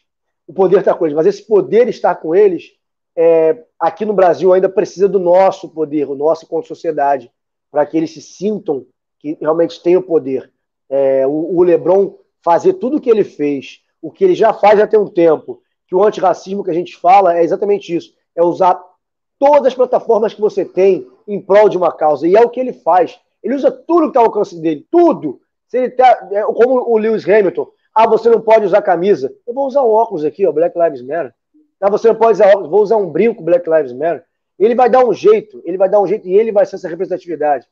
Então, eu acho fundamental, eu acho, é, além de fundamental, é, é, é algo extremamente necessário que seja o LeBron, que é o maior, fazer isso. Porque se alguém puder, pode fazer e se sofrer sanção, vai ver que todo mundo vai sofrer sanção, que se o LeBron for punido, todo mundo vai ser punido, né? Mas ele acaba, ele acaba sendo, como ele é o maior, é uma força muito grande e ele atrai esse poder para que outros se sintam iguais. Eu acho que não tem, Marcos. não poderia ser outro. Poderia ser outro, mas na verdade, mas é muito maior sendo ele.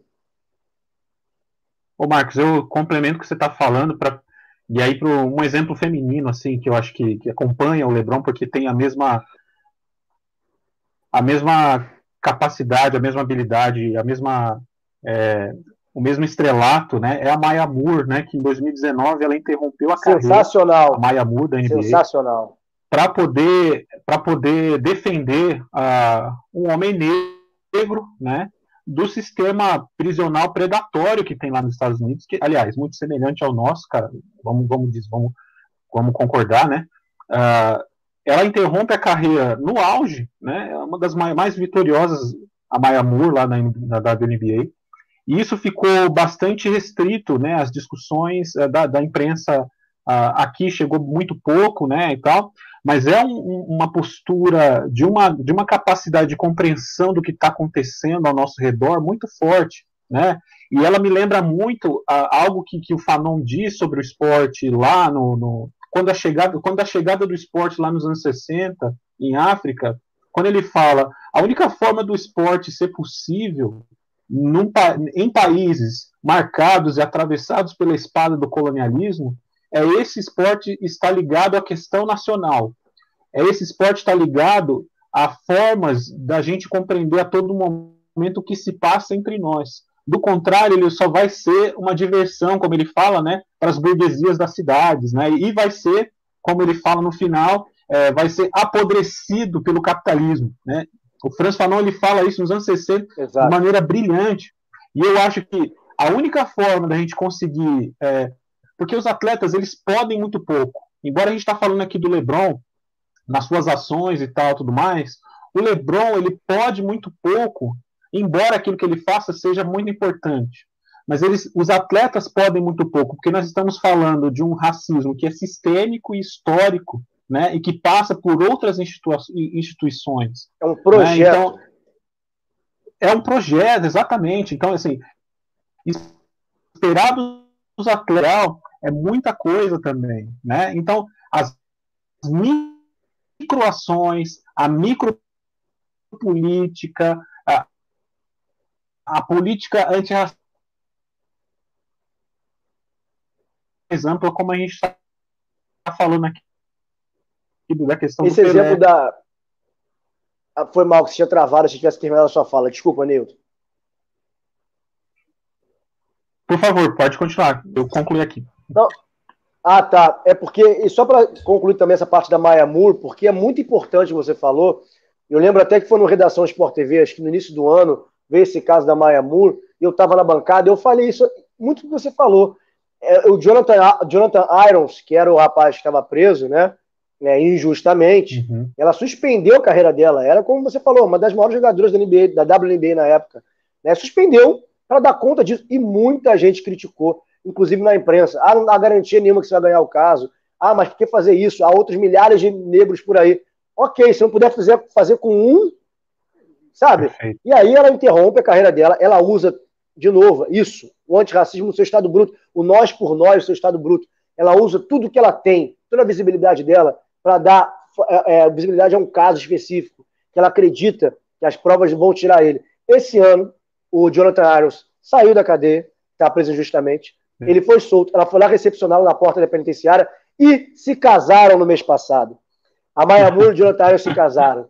Então, assim, é uma história fantástica que poderia ser um filme com todos esses enredos é, de uma coisa muito forte, de uma, uma crença muito forte antirracista, e o que ela fez né, é, na luta veio o amor desse, o amor conjugal, né, que o amor de irmão a irmão já existia ali. Então acho que é um exemplo muito feliz do que até pode ser feito quando jogadores negros têm esse poder de fazer algo semelhante e não tem, não tem é nem a coragem não, não tem é, o respaldo mesmo, não tem as ferramentas que acham que é possível fazer algo semelhante. E a Maia mulher, que ainda é uma outra, uma, uma, um outro problema, um outro buraco, uma mulher negra fez isso. Então muito, muito forte o que ela fez é uma, um ponto muito forte que ela determinou ali.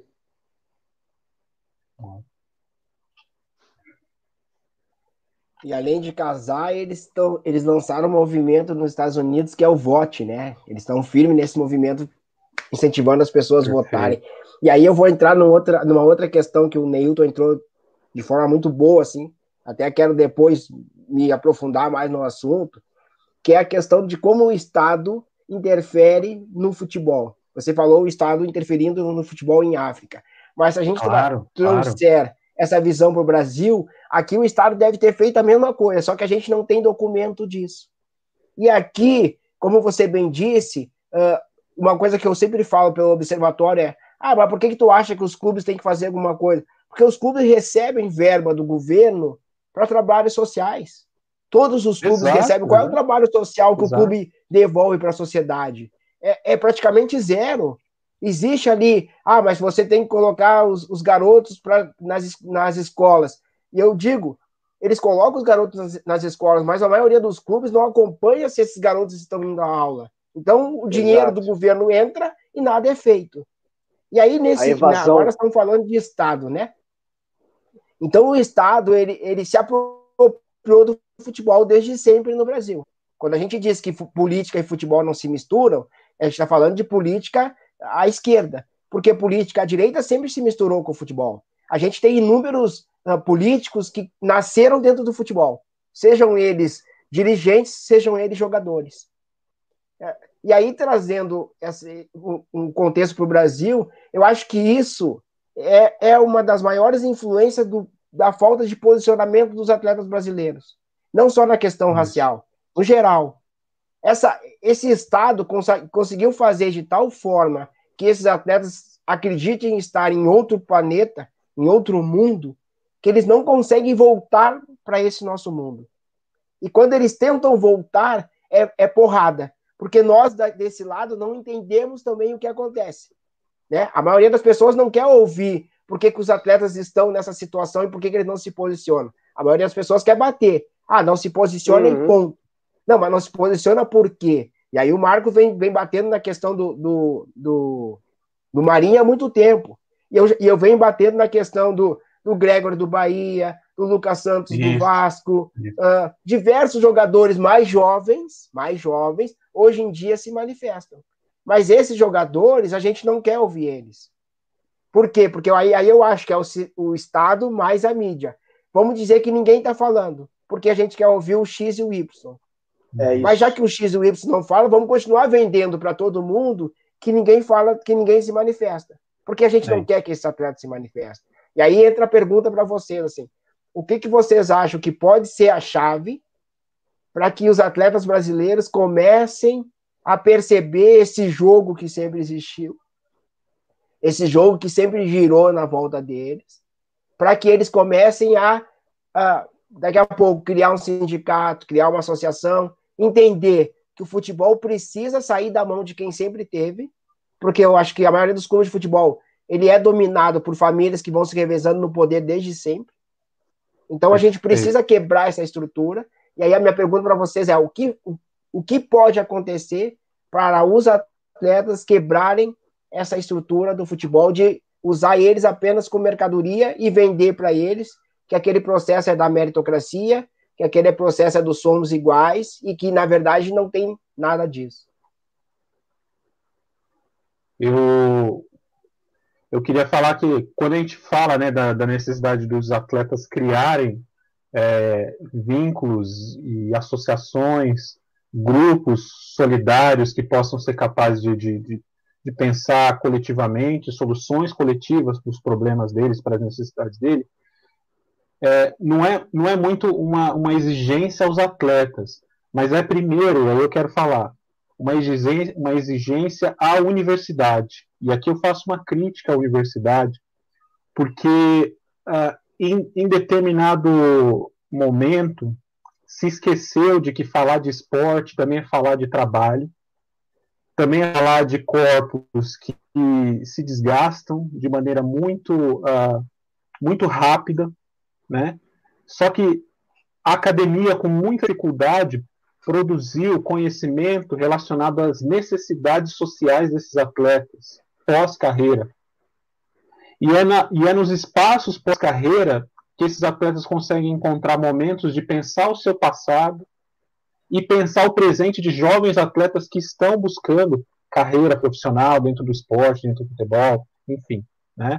Então, uma universidade voltada para a produção de tecnologias de desempenho somente, ela contribui para esse processo de silenciamento dos atletas e de desumanização desses corpos. Então, eu acho que a universidade ela tem uma, uma, uma, uma responsabilidade muito grande nesse processo de manutenção dessa dificuldade de se, de se pensar o esporte como um espaço de emancipação. E aí eu estou falando de emancipação dos corpos, é, de maneira que o esporte ele cumpra com a sua vocação civilizatória. Eu não estou não tô negando aquela, aquela, aquele, aquela utopia civilizatória que fez com que uh, o esporte organizado viesse e tal e tudo mais. Mas eu estou falando que assim, se é para cumprir, então assim a sociedade como um todo ela deve participar e a universidade ela tem uma responsabilidade. A outra coisa é as instituições esportivas. Em 2001, a Conferência de Durban ela produziu um documento, né, a Conferência de Durban contra a xenofobia, uhum. o racismo e as outras formas de violência. Ela produziu um documento e em dois artigos desse documento ela chama atenção para que confederações, comitês olímpicos nacionais, é, federações e clubes desenvolvam né, é, projetos e políticas antirracistas. São dois artigos grandes, não são dois artigos pequenos, são grandes, que vão falar sobre essas questões, convocando as, as instituições esportivas para produzirem tecnologias, né? E aí chamando a instituição volta à questão da universidade, como a universidade pode produzir tecnologias para que os atletas possam, por exemplo, se associar e vocalizar uma voz é, social e não só individual contra o racismo, pela, por mais direitos trabalhistas, por mais direitos é, é, sociais, enfim, é, seriam esses espaços, esses lugares de produção dessas tecnologias. E o que acontece é, nós estamos em 2020, há 19 anos essa conferência aconteceu, e, e eu, eu, não quero ser leviano aqui, mas eu, ao meu ver, muito pouco, quase nada se fez em relação a isso. Institucionalmente, não. O que acontece são posições verticais, né, e muitas vezes amparada numa espécie de antirracismo que não chega nem a ser corporativo, porque a gente não está falando de, de, de, empresas, né? mas a gente está falando de instituições que, infelizmente, não sabem como atuar, porque não tem, como o Marcos falou no começo, também um letramento para essas questões. E aí é o papel da universidade. É a universidade que vai entrar com o processo de letramento e de produção de um terreno fértil para o desenvolvimento de tecnologias antirracistas e de humanização do, do, do, do esporte. Eu estou totalmente de acordo de novo com o Neilton, até tornando repetitivo. É, eu queria só analisar a partir do outro, do outro ponto, que somos nós, nós, imprensa, nós, torcida, enfim, que essa cobrança é feita por parte do público, óbvio, parte daqui, mas o que de fato a gente faz para que eles também possam entender esse papel, porque existe a síndrome do negro único, né, que é escolher qual negro será ouvido, qual negro será visto, qual negro será, enfim, é, visto como ser humano. A gente acaba caindo nesse lugar dessa síndrome quando a gente elege e espera que só, como eu falei, X ou Y sejam os nomes ideais para levantar uma bandeira, enquanto outros estão fazendo isso. Esse mecanismo, é, esse mecanismo de elencar, de aguardar que nomes supostamente mais fortes falem algo que você quer ouvir, é sem querer, não intencionalmente, um silenciamento de outras pessoas, como eu falei antes. Então, eu acho que essa parte de educação, para além do academicismo, que eu também tenho críticas ao academicismo, não puramente ao que ele propõe, mas o poder ainda, por conta do déficit de educação, o poder ainda ínfimo de acessar a quem de fato tem que acessar. Né? A gente, às vezes, tem que sair do academicismo porque a língua falada, é, que alguém vai entender, às vezes não vai. Se eu falar um monte de coisa de Fanon para algumas pessoas, não saber o que eu estou falando, eu preciso traduzir o que eu sei. Né? A gente que tem conseguiu ter acesso a esses conteúdos, a gente tem que traduzir para quem não teve. Não adianta chegar ali e ficar né, falando um monte de coisa, mas eu li isso, e a pessoa, e daí? Né? A gente tem que traduzir esse academicismo para também sair desse distanciamento, né, esse deslocamento da realidade, que até parece uma, uma, posição de eu sei algo que você não sabe, sempre que eu vou te ensinar. E não é bem isso. assim. Né? Eu também tenho essa crítica ao academicismo por esse lado. Mas eu, eu, eu gosto de trazer para essa parte social, porque são ambientes que se retroalimentam, a sociedade de futebol, e eu acho que a gente não pode perder esse paralelo de vista, porque, é, por, dando um exemplo assim, muito, muito, não é vago, mas visual, né? Quando Foucault, Michel Foucault, vem com a teoria do biopoder, né? E aí Achille Mbembe, filósofo, enfim, é, filósofo camaronês, ele se, se pega, se baseia no biopoder para desenvolver a necropolítica, que em linhas gerais é a política da morte, né, que é o, o Estado determina quem deve viver, quem deve morrer. Você traçar um paralelo disso com o futebol é, e até com a volta, agora que aconteceu da, da, durante a Covid, que Marcelo se referiu, Perfeito. você vê Perfeito. os times de ter mais poder aquisitivo, que tem onde treinar, é um CT bem elaborado e tudo mais, estão nem aí o que vai acontecer com um time, um time menor. O Bangu passou 15 dias internado num hotel, indo treinar no Moça Bonita, só saindo do hotel pro, pro treino, hotel, treino, falando com a família por telefone. Enquanto os outros times que dispõem de aparatos mais avançados é, puderam se melhorar. E a sociedade, idem. Enquanto as classes mais altas, né, num tempo atrás, a, a, curva de contagem começava a declinar, porque foram as que primeiro tiveram acesso ao que estava acontecendo, as que têm plano de saúde, as que podem se isolar, né, começam a apresentar baixa, as classes mais baixas então, estão em alta ainda os índices. E no momento como esse, as leis são flexibilizadas. Né? Então, essa, é, esse paralelo de futebol e esporte para até a necropolítica, ele vai falar disso também no racismo, porque as pessoas que não têm acesso, que não, que não falam sobre o jogador, que não se posiciona que não fala sobre, apesar, por conta desse déficit de educação, ele não fala as coisas que a gente gostaria, entre aspas, que falasse, é conveniente ao Estado que ele não faça isso. É conveniente ao governo que ele não faça. Ao governo, eu digo, não digo nem quem é a situação, ao, aos mecanismos que regem o país, que regem a sociedade. É confortável porque ele se torna uma voz muito forte. Então, esses paralelos todos que falei aqui, é até divaguei um pouco, são para exatamente a gente entender que a, são teorias, a gente vive teorias, a gente vive teorias muito, muito óbvias que está acontecendo. Né? E o atleta, desse modo social, ele precisa entender, ele precisa ser muito positivo, mas ele deve, ele pode, ele, ele, ele tem que ter um olhar mais apurado, porque a, a gente tem que falar com ele também, o que a gente vai passar, porque se os meios audiovisuais, e aqui falando também do, do fazendo minha culpa onde eu trabalho, não a empresa, mas os meios audiovisuais, veículos de comunicação como um todo, é, música, enfim, série, filme, se eles tiverem um papel determinante, crucial, na manutenção de estereótipos e de mentalidades racistas, nada mais digno e justo que parta desses próprios meios, desses mesmos meios audiovisuais de comunicação, a destruição desses métodos racistas. E aí que o jogador vai poder entender o que está acontecendo quando a imprensa falar sobre isso. Ele vai ver que os programas falam sobre isso e ele não vai ser o alienado porque isso é errado. Ele vê o que ele é selecionado para ver, como os algoritmos hoje fazem com a gente. Fazem com a gente. Há, há, há outros algoritmos pessoais e humanos que fazem com os jogadores para manter eles na cegueira seletiva, que só pode se manifestar a partir do que ele enxerga. E não querem mostrar ao jogador essa realidade, porque ele se torna um risco na destruição desse sistema. Essa é a grande verdade. Antes do Marcel Perfeito. fazer a pergunta, eu vou uh, colaborar com o que o Marcos falou com duas frases que eu me lembrei, né?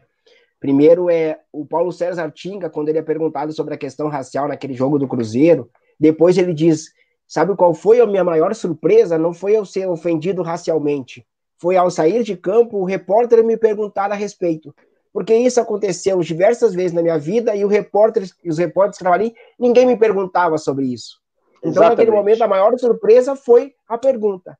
E aí eu vou me lembrar daquela, daquela ação que o Observatório fez em parceria com o Fluminense e Bahia, que na coletiva de imprensa, diversos repórteres perguntaram para Roger e para Marcão várias perguntas, e aí teve uma menina que estava lá, que estava fazendo um trabalho sobre racismo e futebol, que ela faz a pergunta que o Roger Machado é o gatilho para o Roger Machado falar. Então é muito dentro do que o Marcos falou agora. Se a empresa não questionar, não perguntar, os atletas vão continuar respondendo as mesmas coisas. A então, narrativa é a mesma. Isso. Isso mostra o papel fundamental, a partir do momento que eu entender a importância dessas questões, começar a perguntar para os atletas.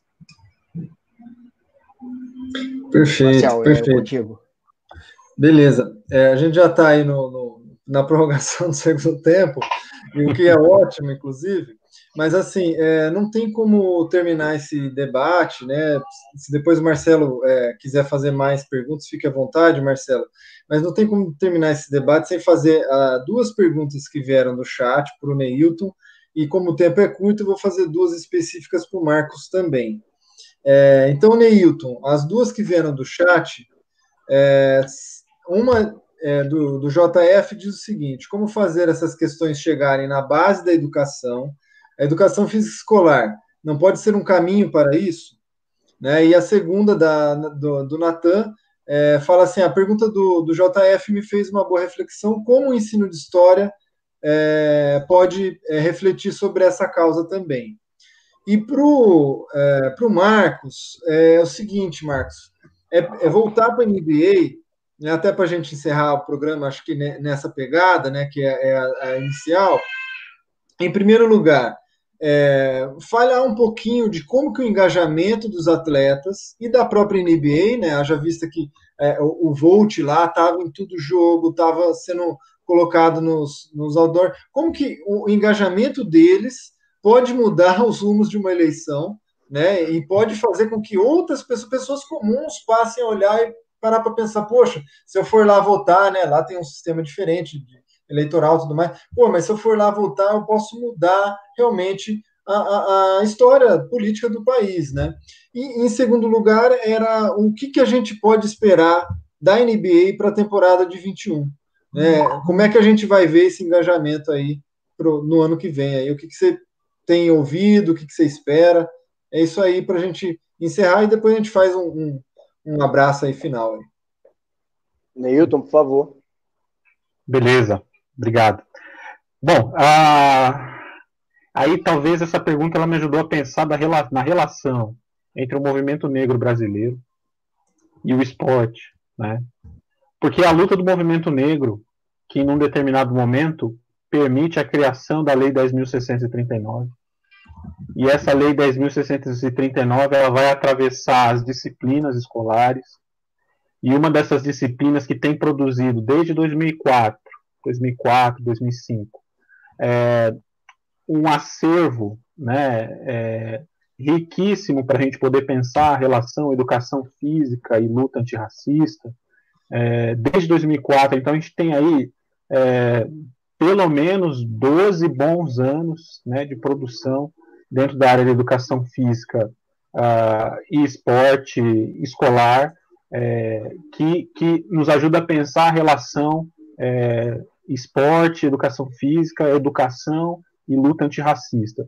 E, esse, e são processos que vão fazer com que a gente resgate a condição nacional, pense a condição nacional e a produção de uma cultura corporal é, que aqui se deu desde a época pré-colonial, né?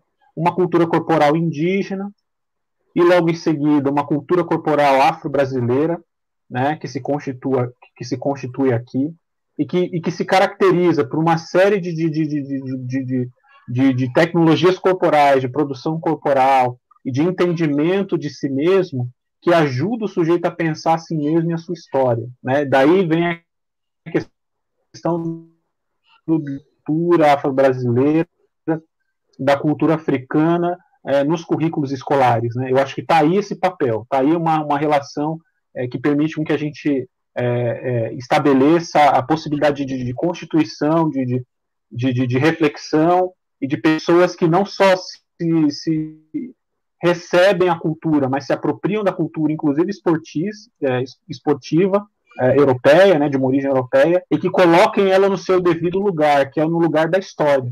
Né? O esporte ele não, ele não caiu do céu, né? ele tem uma história, uma história colonial, uma história é, que se estabelece é, a, a, em detrimento né, de outras culturas corporais que aqui se estabelecem.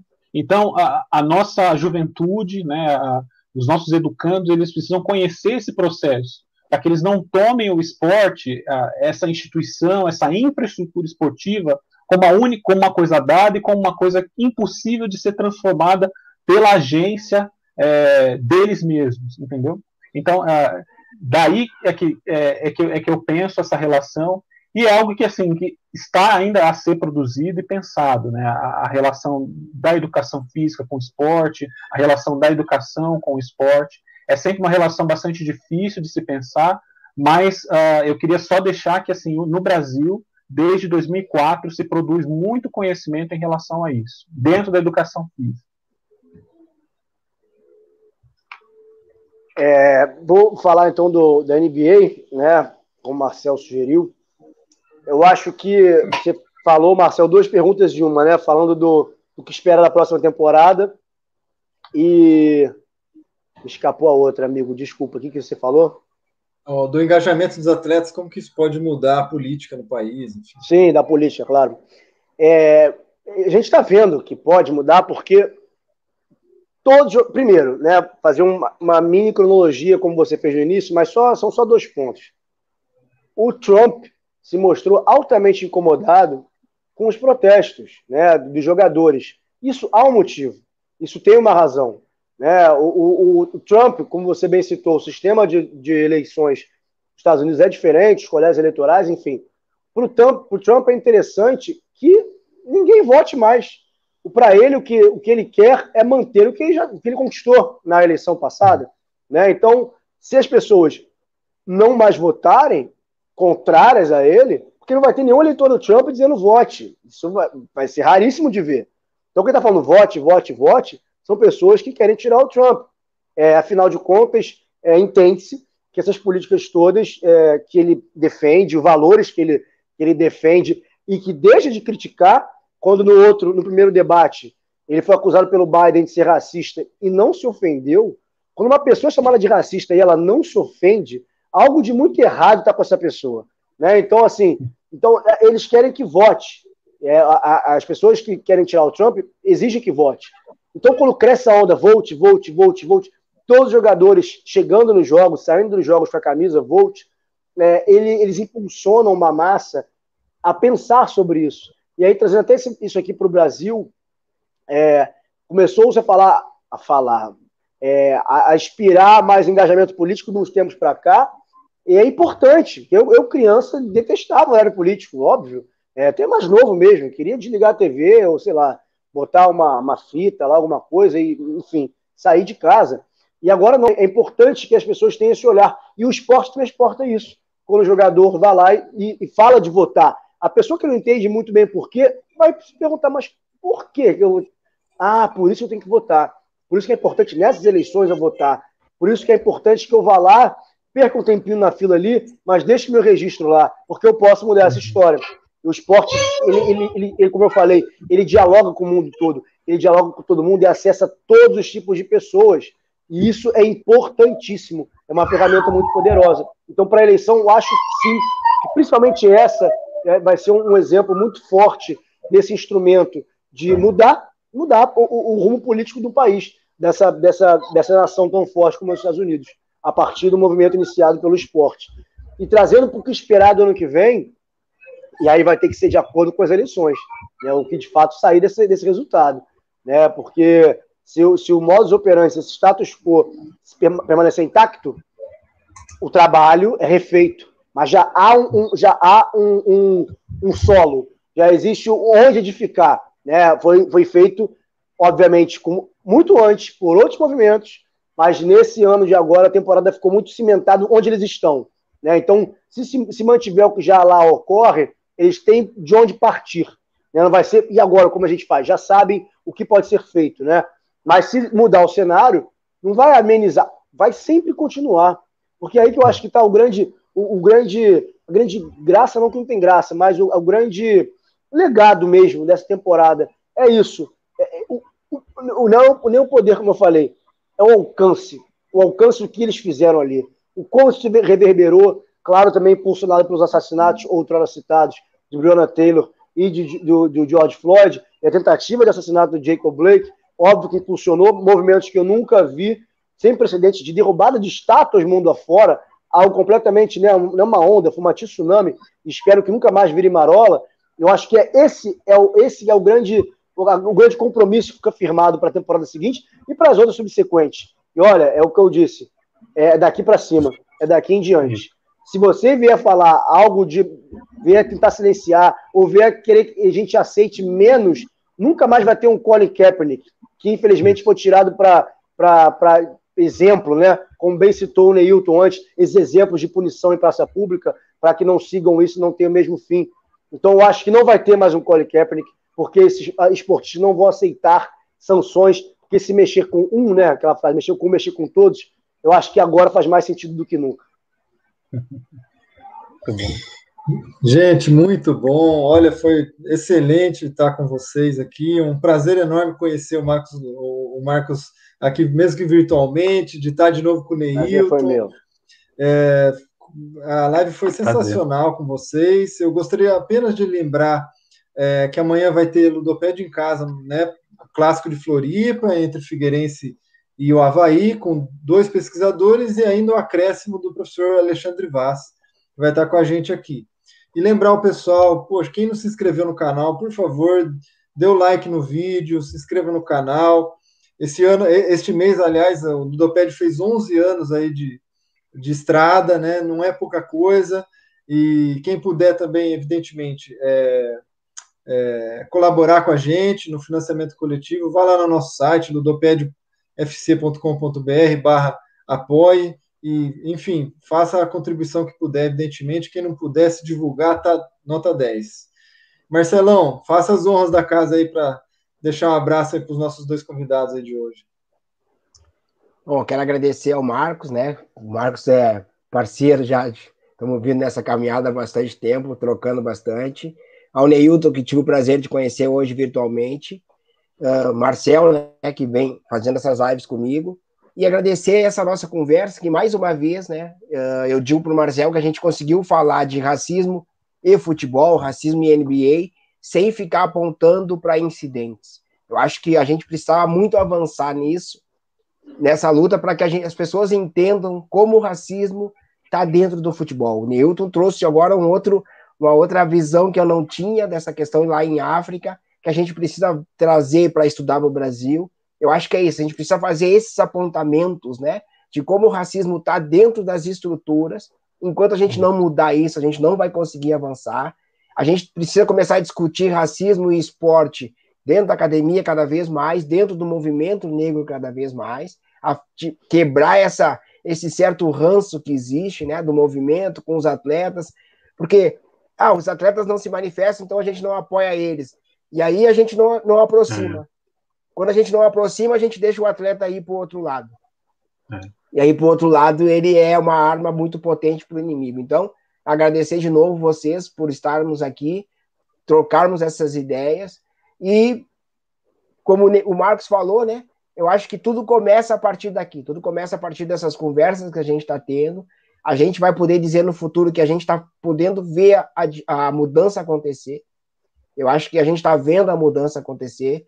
Futebol e racismo, futebol e esporte nunca foi tão falado na sociedade brasileira, nunca foi tão falado na mídia brasileira, e nós estamos fazendo isso acontecer, né? Tá lá o pessoal do Ubuntu, os amigos que eu tenho lá, tá lá, tá lá o trabalho do Observatório, o trabalho do Ludopédio, e infelizmente, infelizmente, esses trabalhos, eles dependem do nosso suor, da nossa força. Tá aqui o Marcel pedindo para a galera ajudar, eu sempre Sim. peço para a galera comprar a camiseta do Observatório, que é uma das maneiras da gente manter o trabalho, porque é isso, porque o sistema nunca vai nos dar a possibilidade da gente ganhar força, da gente ganhar espaço. Então a gente vai ter que continuar remando contra a maré, continuar lutando, buscando recursos, buscando parceiros, e graças a Deus, né, graças aos nossos orixás, a gente está conseguindo cada vez mais descobrir parceiros, pessoas que estão estudando, se posicionando, para que essa luta cresça, para que a gente consiga ter uma unidade maior e ter um discurso cada vez mais afinado. E aí, quem sabe, a gente consiga trazer esses atletas. Eu estou vendo a, a, luta do Marcos todos os dias de trazer, trazer mais jogadores. É isso, né? A gente precisa isso, porque no fundo a gente sabe que uma das maiores dificuldades que a gente tem nesses trabalhos é conseguir ter atletas que falem, ter, atletas que posicionem, que se posicionem porque no fundo todos eles têm medo do sistema, assim como a gente tem medo também do sistema, Exato. mas a gente já decidiu o nosso lugar, né? E agora a gente não consegue mais voltar. Isso aí. Bom, perfeito. Boa noite, gente. Boa noite. Um abraço para todo mundo. Prazerzão. Um abraço. Prazer, Marcos. Valeu, Valeu Marcelo. Marcelo. Prazer, prazer, Marcelo. Marcel. Marcel de longa data já. Um abraço a todo mundo. Espera abraço.